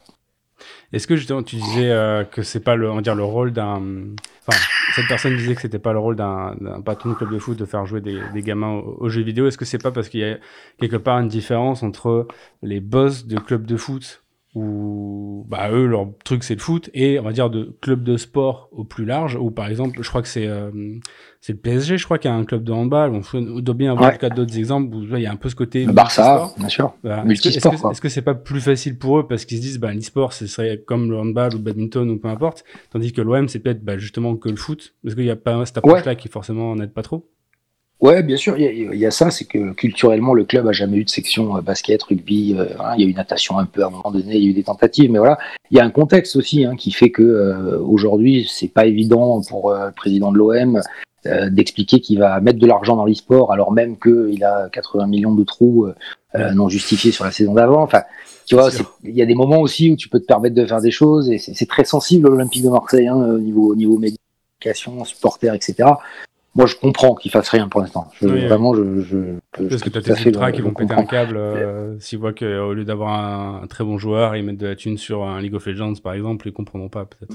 Ouais, voilà, les supporters ils ils vont pas, ils sont pas capables de comprendre. Je pense. Non, les, les bons, moi les bons moves que je vois, euh, c'est les Américains qui nous donnent la leçon. Euh, c'est tous les tous les patrons de franchises américaines qui investissent dans des équipes d'e-sport, et bien investissent, pas du tout sous le, la, la, marque de leur équipe. Hein. Mm patrons de NBA, ils investissent dans, euh, dans des équipes que tu connais, hein, euh, aux États-Unis, etc., ou, euh, ou, ou, même en Europe. Et ils investissent en fait. Et ils disent OK, on croit en cette industrie, on croit en développement des audiences, et euh, on a bien compris qu'il fallait créer des marques spécifiques à l'e-sport, que le côté un peu gros sabot, euh, plus difficile à, à, à, marcher quoi. Et et les gamins qui sont dans l'e-sport, euh, il y a des marques de foot qui résonnent pas du tout. Moi, j'ai une petite anecdote. J'ai emmené, c'était la première fois de leur vie qu'ils y allaient, euh, tous mes joueurs l'année dernière à un match de l'OM. Mmh. C'était la première fois qu'ils allaient dans un stade. Ils connaissaient aucun des joueurs qui étaient sur le terrain. Euh, ils sont dans un autre monde, quoi. Et, et d'ailleurs, moi-même, je connais pas leur monde. Donc, ouais. Pas de problème. Hein. Il faut qu'on cohabite, quoi. Mais et tu vois, c'est pas évident, c'est pas parce que tu t'appelles l'OM ou le LOSC que euh, tu crées une section e-sport, du coup tous tes fans, euh, ils vont, ils vont venir la section e-sport. Ça se passe pas comme ça. je pense, je pense que c'est effectivement c'est une question de génération. Par exemple, moi, je pense que j'étais pile entre les deux, où à la fois j'ai connu l'e-sport et à la fois étant plus jeune, bah moi j'habitais dans le sud, donc j'étais aussi un, fan de l'OM à l'époque. Et je pense qu'il y a, il y, y a un moment où si l'OM avait investi dans l'e-sport, peut-être des gens comme moi, bon, déjà effectivement c'est targeté parce que bah il n'y a pas des fans de l'OM partout. Enfin, il y a des fans de l'OM partout dans le monde, mais majoritairement, ils sont quand même relativement dans le sud. Donc, ça tu, tu appelles à une catégorie de, de gens qui est somme toute euh, limitée. Tandis que tu peux être fan de Fnatic littéralement de, de, de n'importe où. Mais euh, c'est vrai quoi, il y a un peu ces gens qui sont entre les deux qui, qui je pense auraient parlé. Je pense que le PSG qui a investi dans League of Legends et les autres jeux, il, ça a parlé aussi à beaucoup de monde parce que bah ils étaient, ils étaient ou ils sont fans encore du PSG euh, pendant un moment. Mais c'est vrai que si ton but c'est de parler aux, vraiment aux plus jeunes et qui regardent pas du tout le foot, c'est sûr que c'est pas la c'est pas la meilleure stratégie ouais. parce que forcément. Ouais, puis tu peux tu, tu, tu connais les communautés e-sport, tu peux pas les tromper, tu peux pas euh, ça se voit quoi quand un club de foot, euh, encore une fois, euh, dédie une budget marketing géré par un stagiaire, ça se voit. Il y a de la sincérité dans les équipes d'e-sport très souvent et c'est ce qui plaît aux, communautés. Donc il te faut des gens qui sont, moi, moi j'ai, on est, on est 15 dans le staff et, et 20 joueurs. Euh, à, part, à part moi et quelques-uns qui ne sont pas du tout gamers, tout le reste, c'est des, des, fans absolus du jeu vidéo. Quand Valorant mmh. sort, tout le monde que de ça. Donc on est dans, tu vois, dans, cette, dans, dans cet écosystème, dans ce climat-là, euh, ce que ce que ce que pas dans les clubs de foot traditionnels. Ils vont ils vont prendre un gars ou deux, ils vont créer la section et puis euh, d'ailleurs ils vont souvent sous-traiter une partie de, la gestion de l'équipe. Donc euh, je pense que tu il n'y a, pas d'autre solution que d'investir du temps et de l'argent pour développer aujourd'hui une marque sport. Et il faut du temps. Ça tombe bien justement que tu parles d'investir du temps et de l'argent parce que c'était le, le, prochain, le prochain sujet pardon, euh, duquel je voulais parler. C'est aujourd'hui, tu disais, il y a très peu, euh, voire pas, mais je veux dire très peu, euh, au cas où il y en ait, d'équipes qui gagnent de l'argent, donc qui sont rentables chaque année. Euh, J'imagine que la raison, c'est parce que tout le monde croit à plus ou moins à long terme que bah, cet investissement va payer. Forcément, c'est la raison en général pour laquelle on met de l'argent, même si apparemment dans, dans le foot, c'est, on va dire pour d'autres, pour d'autres sujets. Je pense que l'e-sport, il y a quand même cette, cette recherche de rentabilité à, à moyen terme, j'imagine. Bien sûr. Euh, comment comment euh, comment tu vois ça pour le futur? Genre par exemple toi toi aujourd'hui qui mets de l'argent euh, et en tout cas qui lève aussi de l'argent pour euh, bah, pour ton club e-sport aussi pour le reste de ton business qu'est-ce que qu'est-ce que qu'est-ce qu'on espère à long terme? On espère des media rights euh, similaires au, sport. On, on sait pas comment on va lever de l'argent, mais on sait que forcément il y a bien un moment où il va falloir. Qu'est-ce que qu'est-ce qu'on attend au final de cet investissement dans dans des équipes e-sport? Ouais, bah, bah, en fait, c'est euh, la, croyance, c'est ce qui fait que des, investisseurs viennent sur une équipe comme nous ou comme, comme d'autres. C'est effectivement qu'aujourd'hui, les, les, les, audiences sont déjà, sont déjà là. Euh, elles sont déjà assez, assez élevées. Euh, je prends souvent l'exemple de la LEC, donc le, la Ligue des légendes aujourd'hui génère à peu près les mêmes audiences que, que la Ligue 1 de football. Donc si on devait le comparer, euh, la Ligue de football aujourd'hui, c'est monétisé à un milliard. Alors dans l'e-sport, ça va être très différent, mais mais mais il y a cette perspective des media rights qui est certainement le driver. Euh, il y a la perspective des revenus in-game, puisque de plus en plus les, les, éditeurs de jeux vont faire participer aussi les équipes euh, pour, mmh. pour pérenniser le modèle. Comme le jeu vidéo est une industrie qui pèse à elle seule autant que le cinéma et que la musique a aujourd'hui, mais qu'elle doit, va doubler dans les cinq ans qui viennent, bah, tu es sur une industrie déjà globale où il va y avoir beaucoup d'argent donc cet argent, d'une façon ou d'une autre, va, va, va se, se, redistribuer sur, sur les acteurs, hein, que ce soit des équipes ou des, ou des enfin, tous ceux qui sont aujourd'hui dans l'écosystème et qui, qui, tirent un peu la langue. Y a forcément de l'argent qui va arriver. Il y a les sponsors, puisque euh, on, va voir un pivot au niveau des sponsors, hein, les audiences, évidemment.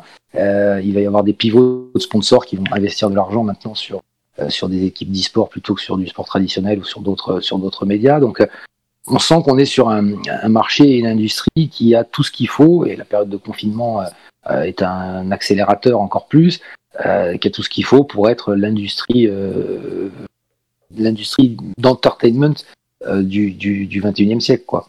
Donc euh, oui, tu sais pas trop, euh, même s'il y a eu des premiers deals de médias faits l'année dernière en Chine, ça démarre avec des, des, montants qui sont conséquents, hein, euh, tu, mais tu sais pas, moi je sais pas dire et je le dis pas d'ailleurs, euh, ça va se passer le 22 octobre 2023 et oui, possible. Par contre, ça, ça va se passer. Par contre, ça c'est sûr, c'est que ça va se passer euh, et que euh, bah, aujourd'hui tu, tu, regardes la LEC gratuitement.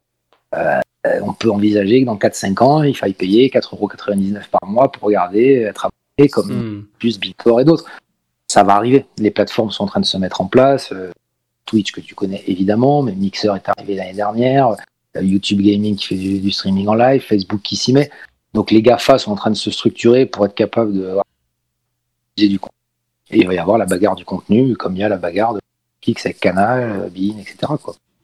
Donc, ouais, c'est sûr, c'est une industrie qui, qui, qui va payer. Tu parlais des, euh, bah, de, de, des éditeurs qui est une potentielle source de revenus. Donc, par exemple, sur League of Legends, à chaque championnat du monde, ils créent des skins spéciaux pour, euh, bah, pour le gagnant, où une partie est reversée à, l'équipe. Il y a ça pour les icônes aussi, pour le LEC et, et, et pour d'autres ligues euh, mondiales.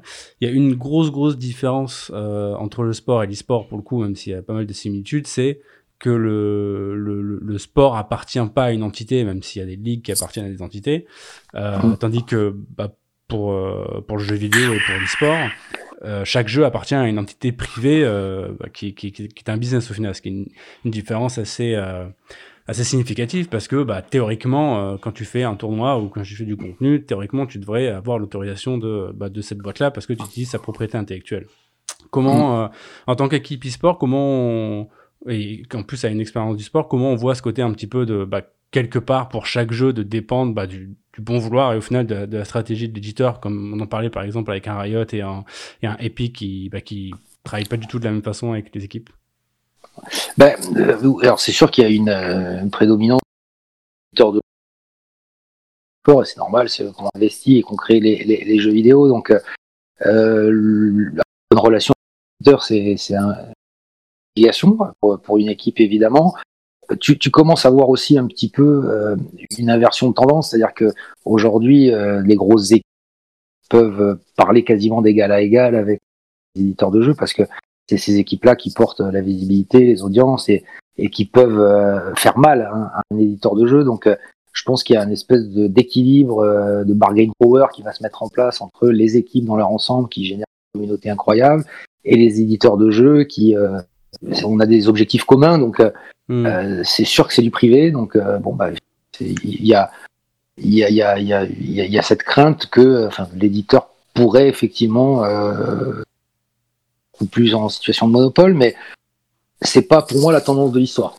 La tendance de l'histoire, c'est plutôt un équilibrage des forces, avec des, des, des, objectifs communs, quoi. Hein. comme tu le disais, le, le basket appartient mais enfin la NBA, elle appartient à, des privés. Donc, euh, bon, et, finalement, tout le monde euh, sorte que euh, le gâteau grandisse et, que, le sport soit pérenne. Donc, c'est comme ça que ça va se passer dans le dans l'e-sport. ok. Tu, tu, nous parlais de, bah, du confinement tout à l'heure, tu en parlais comme un, un, accélérateur. Donc, euh, on est encore en plein confinement au moment où, on enregistre euh, ce podcast. Comment, comment ça se passe une équipe e-sport euh, en plein confinement, d'autant que vous, vous avez même équipe e-sport et même on va dire au sens plus large ton business parce que bah du coup toi tu as quand même un gros aspect physique et un, des trucs que tu disais tout à l'heure c'est justement le fait de, de se retrouver de se voir d'être physiquement en train de jouer à côté ou, ou de faire du sport. C'est comment ça se passe du coup avec le confinement? Comment vous vous adaptez? Bah on a on a on a une partie de nos activités qui sont à l'arrêt total hein, évidemment et les gaming centers. Donc tout ce qui est physique est à l'arrêt. On a des gens au chômage technique et euh, qui reprendront quand, quand les salles pourront, pourront réouvrir. Après, on a paradoxalement aussi des compétitions qui continuent et, des audiences qui, euh, qui ont été 30% sur Twitch euh, sur la période. Donc, on continue avec des joueurs qui sont chacun chez eux à, à, jouer online sur Fortnite, notamment ce soir. Tu vois, on a les FNCS qui sont les championnats d'Europe de mmh. Fortnite et, on a deux petits qui se sont qualifiés pour, pour la finale. Donc on continue à exister, même plus qu'avant. Hein. C'est très dynamique en ce moment l'e-sport. Il y a des tournois de partout. Et euh, c'est rentré maintenant dans les médias Tu as dû le voir sur Canal Plus ou d'autres chaînes qui, qui diffusent maintenant de l'e-sport à la télé. La mm. Formule 1 qui a remplacé son, un, de ses grands prix par, par une compétition online, etc. etc. Donc ça, c'est en train de faire passer, de débloquer dans les cerveaux de certains décideurs, je pense, euh, euh, débloquer des choses euh, qui se verront dans plusieurs mois, parce que d'abord il va falloir aussi euh, faire cette crise et, et qu'on est tous touchés par la crise. Hein. Il n'y a pas non plus de, de rêve de l'e-sport, quoi. Hein. On, va, on va tous être un peu impactés par tout ça, mais, mais c'est vrai que dans cette période-là, où les clubs de sport traditionnels sont totalement à l'arrêt, nous, on est à 120% de ce qu'on faisait avant, donc mm. c'est paradoxal. Hein. Moi, j'ai les deux, j'ai des foot, j'ai l'ancien business, on va dire, qui est à l'arrêt total, et puis j'ai l'e-sport qui euh, est plus dynamique que jamais. Quoi. Donc, euh, Est-ce que dans tes, euh, dans tes, dans tes conversations avec des gens, dire non endémiques, est-ce, que le, confinement et le fait que, par exemple, bah, je sais pas, j'imagine que des gens qui ont des billes dans le sport aujourd'hui, euh, bah, se disent euh, bah merde c'est con mais c'est bon pas de chance quoi. Et euh, versus bah, par exemple t'as as dû t'as dû sûrement le voir mais BMW même si le G c'est probablement fait avant le confinement hein, on va pas se mentir non plus qui a investi sur je crois 4 ou 5 il me semble grosses grosses équipes mondiales. Donc bah, BMW j'imagine qu'ils ont ils avaient beaucoup de billes dans le sport aussi à un moment. Donc c'est c'est c'est des choix. Est-ce que tu vois déjà des gens qui se disent le but évidemment c'est pas de se dire on prend ce qu'on a dans le sport on balance tout dans l'e-sport parce que c'est ça n'a aucun sens mais de se dire qu'effectivement bah, l'e-sport c'est un, un, concurrent sérieux, euh, bah, en tout cas sur la target euh, jeune, euh, ça renforce un peu ce côté-là? Oui, oui, complètement. Alors c'était déjà une tendance un peu de, de, de fond hein, avec hmm. des gros des gros annonceurs qui, qui, qui qui répartissent maintenant leur budget sponsoring entre le sport et l'e-sport et de plus en plus et ça va continuer. Je pense qu'effectivement le, le, confinement fait découvrir à pas mal de gens ce qu'est l'e-sport, existe alors que le reste n'existe plus. Il y a du contenu. Et souvent, il y, a il y a plein de gens qui ont découvert Twitch hein, euh, dans la période-là. on fait des, petits, des, petites conférences online avec Hervé tout, et, Yannick Agnel où on invite des marques, des agences. On fait ça une, à deux fois par semaine. Euh, on sent qu'il y a une écoute et une oreille qui est un peu, euh, qui est un peu plus attentive. Après, ça va pas non plus à la fin du, confinement. les budgets vont tomber parce que ça va. Fois, toutes les boîtes vont être impactées, donc les budgets vont être réduits. Mais je pense qu'il y a une prise de conscience accélérée, on va dire, de, euh, de ce qu'est l'e-sport et de comment un, annonceur, euh, il s'intéresse beaucoup plus à comment on pourrait l'utiliser. Quoi. Hmm. Je pense que ça va être intéressant à suivre. On, est d'accord que j'imagine que pour toi aussi, le, sponsoring, c'est encore la plus grosse source de revenus de, ton équipe quand on prend juste l'équipe pro? Ouais. Euh, comment tu conseillerais à une marque qui, qui connaît pas l'e-sport d'aborder la chose, au moins de se, renseigner d'un point de vue d'équipe e-sport? Qu'est-ce que qu'est-ce que tu as vu qui était euh, pas forcément mal fait, mais euh, euh, maladroit? Voilà. Qu'est-ce que tu conseillerais à des marques qui connaissent pas l'e-sport et qui voudraient s'y intéresser justement pour faire parler de, de leur marque? Bah, je, pense qu'il faut il faut d'abord qu'elles comprennent.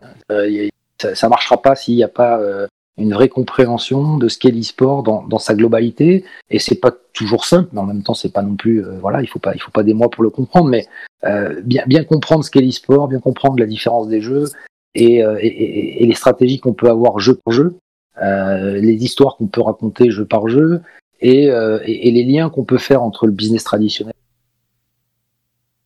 une entreprise, euh, ses ambassadeurs, euh, sa vie, son storytelling, et ce qu'on peut faire dans l'e-sport. moi, je lui conseillerais de toujours regarder ça comme un élément complémentaire de, la communication faite par la, par la société. C'est comme ça que nous, on le prend, en tout cas, quand on travaille avec des marques. On, on, mappe toujours, euh, on regarde toujours évidemment ce qu'ils font, comment ils prennent la parole et comment on peut créer des liens, des ponts entre, entre les deux et que ça reste cohérent avec l'ADN, après, il y a une évidence, c'est que si tu veux toucher les jeunes aujourd'hui, il n'y a pas 50 000 solutions. Euh, la télé, ils la regardent plus. Moi, j'ai deux ados de 15 ans euh, confinés depuis un mois. Ils n'ont pas regardé la télé une seule seconde, je pense. euh, voilà, il y a de blogs sur Internet, ils lisent pas la presse ni écoutent la radio. Et euh, bah, aujourd'hui, c'est les influenceurs, c'est YouTube, c'est et l'e-sport est un des éléments du mix digital d'une marque, à mon avis. Donc, mais il faut, il faut, il faut s'y intéresser. Il faut pas. Hum, nous, nous, on veut, quand on travaille avec un sponsor, on veut, euh, comment dire, on veut aller dans, sa, dans le cœur de sa stratégie et de comprendre ce qu'il veut faire passer et lui faire comprendre qu'il va avoir, qu'il soit pas déçu euh, par, par, par, par l'e-sport. Est-ce que tu as des, des, très bons exemples justement de partenariats entre des, des marques et des équipes e-sport dont, dont, dont, tu voudrais parler, qu'ils soient de MCES ou, ou d'une autre équipe?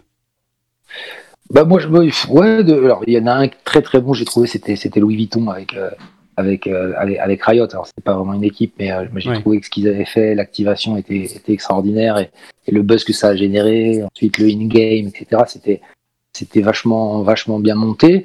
Euh, j'ai bien aimé une des dernières campagnes de Vitality aussi où ils mettaient en avant leurs joueurs euh, sur le jeu, mais aussi dans la vraie vie avec, je crois que c'est ADZ qui, qui joue du au piano et qui en même temps voilà, est un joueur Fortnite. Et, j'ai trouvé que c'était bien monté. Je, je me rappelle plus la marque, donc tu vois, c'est peut-être pas, pas si bien. en tout cas, la, qualité était là.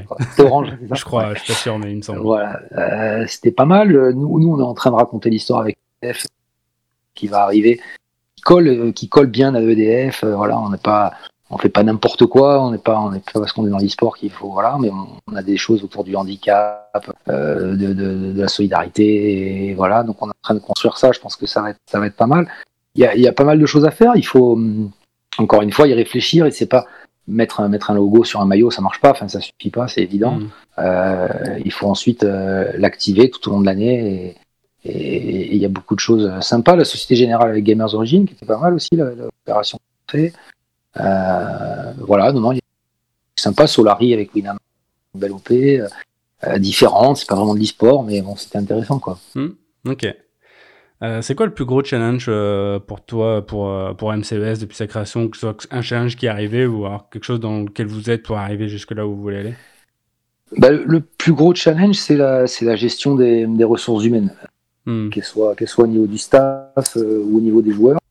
Au niveau du staff, parce que euh, dans le milieu du sport, euh, bah, il y, a beaucoup d'autodidactes et euh, quand tu prends des gens qui connaissent bien le jeu vidéo, etc., bah, il y, a encore un peu de formation, d'accompagnement à faire pour, pour en faire des vrais professionnels, en tout cas tel que nous on le voit, avec une mmh. entreprise structurée, carrée, tout en gardant le fun, quoi, pour faire simple. donc ça, ça c'est un vrai challenge, mais bah, on est on est en train de on est en train de, je trouve, de, bien y arriver nous en interne. Et puis après, il y a les, les, les joueurs. Que on est, on est sur un marché où les joueurs sont très jeunes. Ils comprennent pas toujours euh, le droit du travail, les contrats, euh, l'intérêt d'être employé, pas employé. Voilà, ils sont, ils sont attirés par les, par les paillettes, ils sont attirés. Donc c'est gérer les joueurs, c'est pas toujours évident, quoi. Ils sont, euh, hmm. c'est un des challenges d'une équipe, mais bon, comme comme d'une équipe de sport traditionnel d'ailleurs. Hein. quand 80% de ta masse salariale c'est les joueurs, forcément, c'est un challenge de les, de les garder, de les fidéliser. Euh, voilà, et, de les faire progresser. J'imagine que la, grosse différence qu'il y a entre des, des, joueurs d'e-sport et de, et de joueurs de foot pro, c'est que je, alors je, connais, je, connais, très peu le, le, les joueurs de foot pro, donc tu me diras si je dis des conneries, mais j'imagine que la plupart ils viennent d'un sport-études ou équivalent ou sont formés très très tôt en, en club. Ça. Tandis que bah, les joueurs d'e-sport, il peut y avoir un côté un peu euh, entre guillemets, entre, guillemets sauvage, hein, je dis ça en rigolant, mais le côté où en fait bah, c'est un gars qui euh, depuis 3-4 euh, ans euh, joue dans sa chambre et qui a des interactions avec ses coéquipiers mais qui sont très on va dire pragmatiques et qui peut se retrouver dans un environnement qui est forcément très différent parce que bah, en jouant chez toi en 10 heures de solo queue par jour et d'un coup se retrouver chez le MCES où tu as un coach, un boss, un manager, etc. Bah, c'est quelque chose d'assez différent. Comment vous abordez un peu ce côté-là Qu'est-ce que vous faites de, spécial justement un peu pour euh, bah, ce genre de pour ce genre de joueurs qui vraiment viennent ont aucune expérience, qui viennent d'aucune équipe, etc. Est-ce que vous en avez eu? On en a eu euh, et, ce que tu dis est tout à fait vrai. C'est-à-dire que il n'y a pas eu de toute la formation qu'un joueur de foot euh, basket pro va avoir tout au long de l'âge de 6 ans jusqu'à l'âge de 18 ans. Donc quand, quand ils arrivent chez nous, pour moi même les joueurs pros de haut niveau sur des jeux sur des jeux majeurs en France sont encore en formation en fait. Et euh, bah, on les encadre, on leur explique, on communique, euh, on essaie de leur, de leur expliquer le pourquoi du comment, mais, euh, mais c'est vrai qu'ils sont souvent encore en, c'est presque un centre de formation en fait, alors que tu as une équipe pro, hein, tu es presque plus sur un fonctionnement de centre de formation, tu vois, que qu'une vraie équipe pro où tu vas laisser beaucoup de liberté, euh, de liberté aux joueurs dans le job professionnel. Là, tu es encore sur, euh, euh, voilà, t'as pas fini de les former, quoi. Ouais. Je pense qu'ils, eh oui, ils, ils sont passés, comme tu le disais, hein, parfois ils, explosent et ils passent de la chambre à une équipe euh, sans, sans, tout comprendre de, de, c'est dans lequel ils sont. Même ne serait-ce qu'en termes de, bah, de gameplay pour un jeu comme, comme League of Legends ou Counter-Strike où il y a ce côté où c'est des gens qui ont en général beaucoup c'est moins le cas aujourd'hui mais pendant un, pendant un moment c'était genre beaucoup de solo queue et d'un coup arriver à jouer en équipe déjà rien que ça il y a un côté euh, en solo queue tu fais un peu ce que tu peux tu communiques sur le chat euh, viteuf et d'un coup euh, t'es avec une équipe où tu dois jouer pour quelqu'un potentiellement. Enfin voilà c'est c'est déjà très différent. Alors si en plus tu rajoutes euh, la structure d'une entreprise d'une équipe etc forcément c'est les, les, les, obligations pour les sponsors etc mais t'as as entièrement raison. Le un des problèmes que tu as dans l'e-sport, c'est euh, c'est qu'au bout de s'il y a trois défaites d'affilée, c'est la faute de l'un, c'est la faute de l'autre, etc. Donc ça, ça part vite en, interne et, en, et, en, accusation dans tous les sens. Donc, euh, il faut, il faut réussir à garder la cohésion et c'est toujours évident. Et ça se joue à, à pas grand chose et tu vois souvent euh, ce que tu vois moins dans le sport traditionnel. des équipes qui sont, qui sont à la cave et qui d'un coup font une remontée fantastique parce qu'il y a juste eu un petit déclic qui fait que euh, les joueurs ont repris confiance en eux. Quoi. Euh, c'est une des difficultés de l'e-sport. Et, et, les équipes changent très souvent, les joueurs, etc. Nous, même chez nous. Hein, donc euh, mm. c'est pas évident à gérer ça. C'est quoi pour toi les gros enjeux de, de l'e-sport dans les cinq années qui arrivent? En tout cas pour vous euh, bah, pour, pour, pour, nous, ça va être de réussir à rentrer dans, une, dans une fermée. Hein, c'est mm. absolument absolument atteindre. Euh, donc euh, les opportunités, elles existent. Il va falloir euh, les saisir. On a de concurrence. Hein. On n'est pas la seule en Europe, je pense, à, avoir envie de rentrer là-dedans. Donc pour nous, les gros enjeux, ça va être ça, et de, et de pour ça, bah, de développer les résultats, la marque, parce que les éditeurs de jeux, évidemment, cherchent à, à, faire rentrer dans leur ligue des, les marques les plus fortes possibles. Donc il faut qu'on continue le travail autour de, de, bah, de ce qu'on fait depuis, depuis un an maintenant. Euh, autour de la marque et, et, des résultats, parce que la marque se développe parce que tu as des résultats. Oui, en général, ça aide. ouais, c'est mieux, c'est mieux.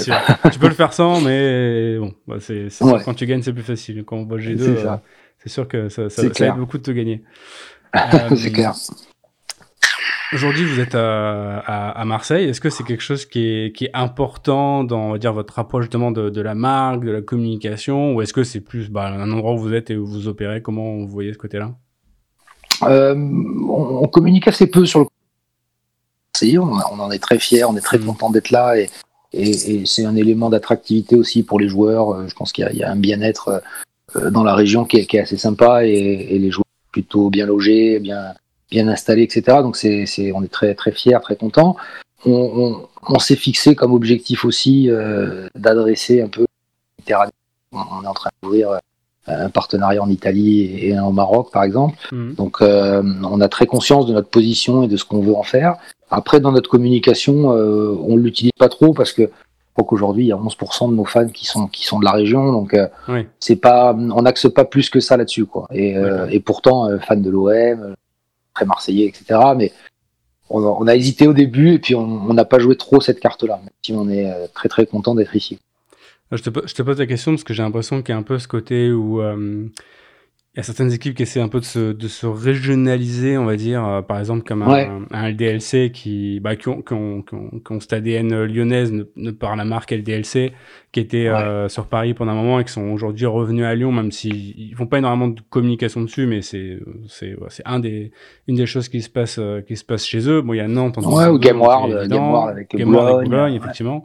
Donc c'était pour savoir un peu, bah, justement, vous l'approche que vous aviez avec ce côté marseillais, est-ce que c'est important ou pas important Ouais, c'est très important en, en, interne. 6 heures, 90%, c'est des gens, des gens de la région. Euh, hmm. euh, donc, on a envie de faire rayonner la marque et, et, de structurer, tu vois ce que je te disais avec le comité régional olympique. On a envie que beaucoup de choses partent d'ici, qu'on puisse euh, dire euh, du territoire marseillais, l'e-sport, ou marseillais ou régional. voilà, l'e-sport, c'est ça, on a fait ça, etc. Donc, ça, c'est hyper important. Après, en communication de l'équipe, on, enfin, tout le monde sait qu'on est, qu'on est, qu'on est je pense, mais en faire un axe, euh, tu vois, le côté un peu marseillais du truc et tout ça, on voilà, on n'a pas, on n'a pas plus insisté que ça euh, sur, sur ça. Ok. Euh, ça fait un petit moment qu'on discute, donc ce que je te propose, c'est de terminer par quelques petites questions que, bah, que je, pose à, tous mes invités. Ok. Qu'est-ce qui te plaît le plus dans le bosser, notamment dans, dans l'industrie du, du, jeu vidéo et donc du sport Ça me rajeunit. ça m'oblige, ça m'oblige à rester hyper connecté avec avec les nouvelles générations et, et, donc avec mes enfants, mais, euh, hmm. d'être euh, d'être d'être dans la tendance et de découvrir Discord, Twitch, enfin tout ce qui maintenant est, sont devenus des outils euh, normaux pour moi au quotidien, qui ne hmm. l'étaient pas il y a encore deux ans, et, et de comprendre ce qui se passe, quoi. Ça me plaît, ça. Ouais. Qu'est-ce qu'ils en pensent d'ailleurs, tes enfants, d'avoir euh, leur père qui est boss d'une équipe e-sport euh? Ça t'a fait gagner des points de, de, coolitude euh, depuis Non, non. Au début, au début parce que j'ai une fille, alors elle n'est pas du tout touchée gaming, elle connaît pas. mon garçon, il aime bien, mais bon, voilà. Au début, ils se sont presque moqués un peu de nous, et puis, et puis maintenant, il y a pas mal de copains à eux c'est ton père et ta mère qui ont fait MCES. Donc on est en train de gagner des points de coolitude, je crois, en ce moment. D'accord, c'est nickel. Euh, c'est quoi ton meilleur souvenir pro depuis la création de MCES Mon meilleur souvenir, je crois que c'est l'Occitanie, euh, en juin 2019. on est allé à, l'Occitanie Sport et, et, on existait depuis six mois. On s'était pas qualifié pour les Worlds de Fortnite. Le petit Andy s'était pas passé à un cheveu et on, est, on a été un peu déçus de, de ça alors qu'on était vraiment pas loin. Hmm. Et on est allé là-bas et on, a été dans une situation un peu, rigolote avec les dramas, etc. Euh, on a gagné sur Clash of Clans et on a gagné sur FIFA, tout ça dans une même compète qui était à côté de chez nous, parce que c'était à Montpellier. Hmm. Donc on avait vraiment, je pense, on devait être 40 euh, MCES et j'ai pensé là où j'ai vu que le projet prenait vraiment euh, la forme qu'on voulait lui donner. Moi, je suis très très attaché à la vie et, euh, et d'équipe, donc hmm. et, et c'est pas évident dans l'e-sport. Et là, je pense qu'il y a quelque chose qui s'est créé ce jour-là. D'accord. Ce week-end-là, ouais. Euh, est-ce qu'il y a quelque chose que tu changerais dans ton parcours euh, pro et pourquoi? Et ça peut être avant, avant MCES. Euh, changerais pas grand-chose. Je, je... j'aime pas avoir des regrets, des remords, etc. La vie, elle est, elle est faite de rencontres, comme je te le disais tout à l'heure au début du truc, d'occasions. Euh, je suis allé en Afrique, j'aurais pu aller dans les Caraïbes. J'avais deux postes. Il y en a un qui s'est fait, l'autre pas. Ça aurait changé ma vie certainement. Mais euh, non, non, je suis, je suis assez heureux, moi, assez optimiste euh, de nature et, euh, et plutôt regarder devant derrière. Donc, euh, non, je changerais pas grand-chose. Peut-être je viendrais plutôt à Marseille que, que d'attendre mes 18 ans. Ouais. qu'est-ce, qui, qu'est-ce qui te plaît à Marseille d'ailleurs? Donc, tu m'as dit que tu étais parisien là-bas, c'est ça? Ouais. Comment un parisien passe à Marseille Comment ça se passe Pourquoi? mes, mes parents qui ont voulu déménager, j'avais 18 ans et du coup, je venais d'avoir mon bac et ils m'ont dit bah, Tu veux le faire où ton ton, cursus euh, scolaire et j'étais à Aix-en-Provence et je suis venu passer 15 jours et j'ai dit oh c'est là que je veux rester. c'est le soleil, c'est ça? Ah le soleil, l'ambiance, les, gens sont plus, un peu plus détendus et je sais que les Parisiens n'aiment pas quand on dit ça, mais, mais c'est une autre façon de. Ouais, il y a, quand même une autre façon d'aborder les choses.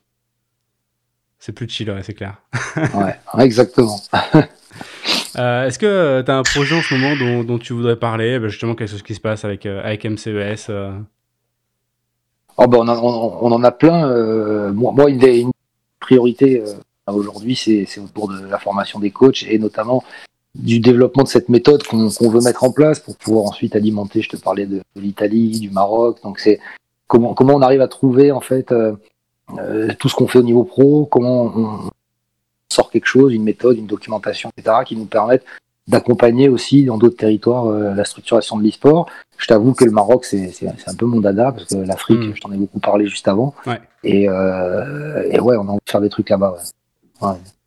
Ok.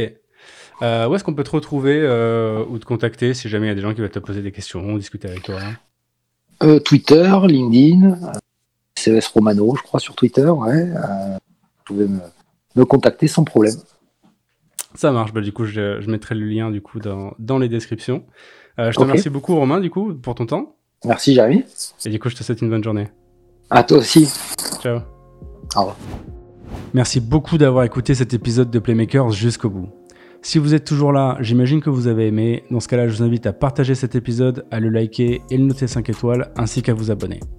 Si vous souhaitez recevoir les épisodes directement dans votre boîte mail, rien de plus simple, rendez-vous sur 3klo.gg slash playmakers. Dernière petite chose, si vous avez des besoins en médias sociaux spécialisés dans le jeu vidéo, n'hésitez pas à nous contacter à playmakers.3klo.gg. Je vous souhaite une très bonne fin de journée et je vous retrouve au prochain épisode.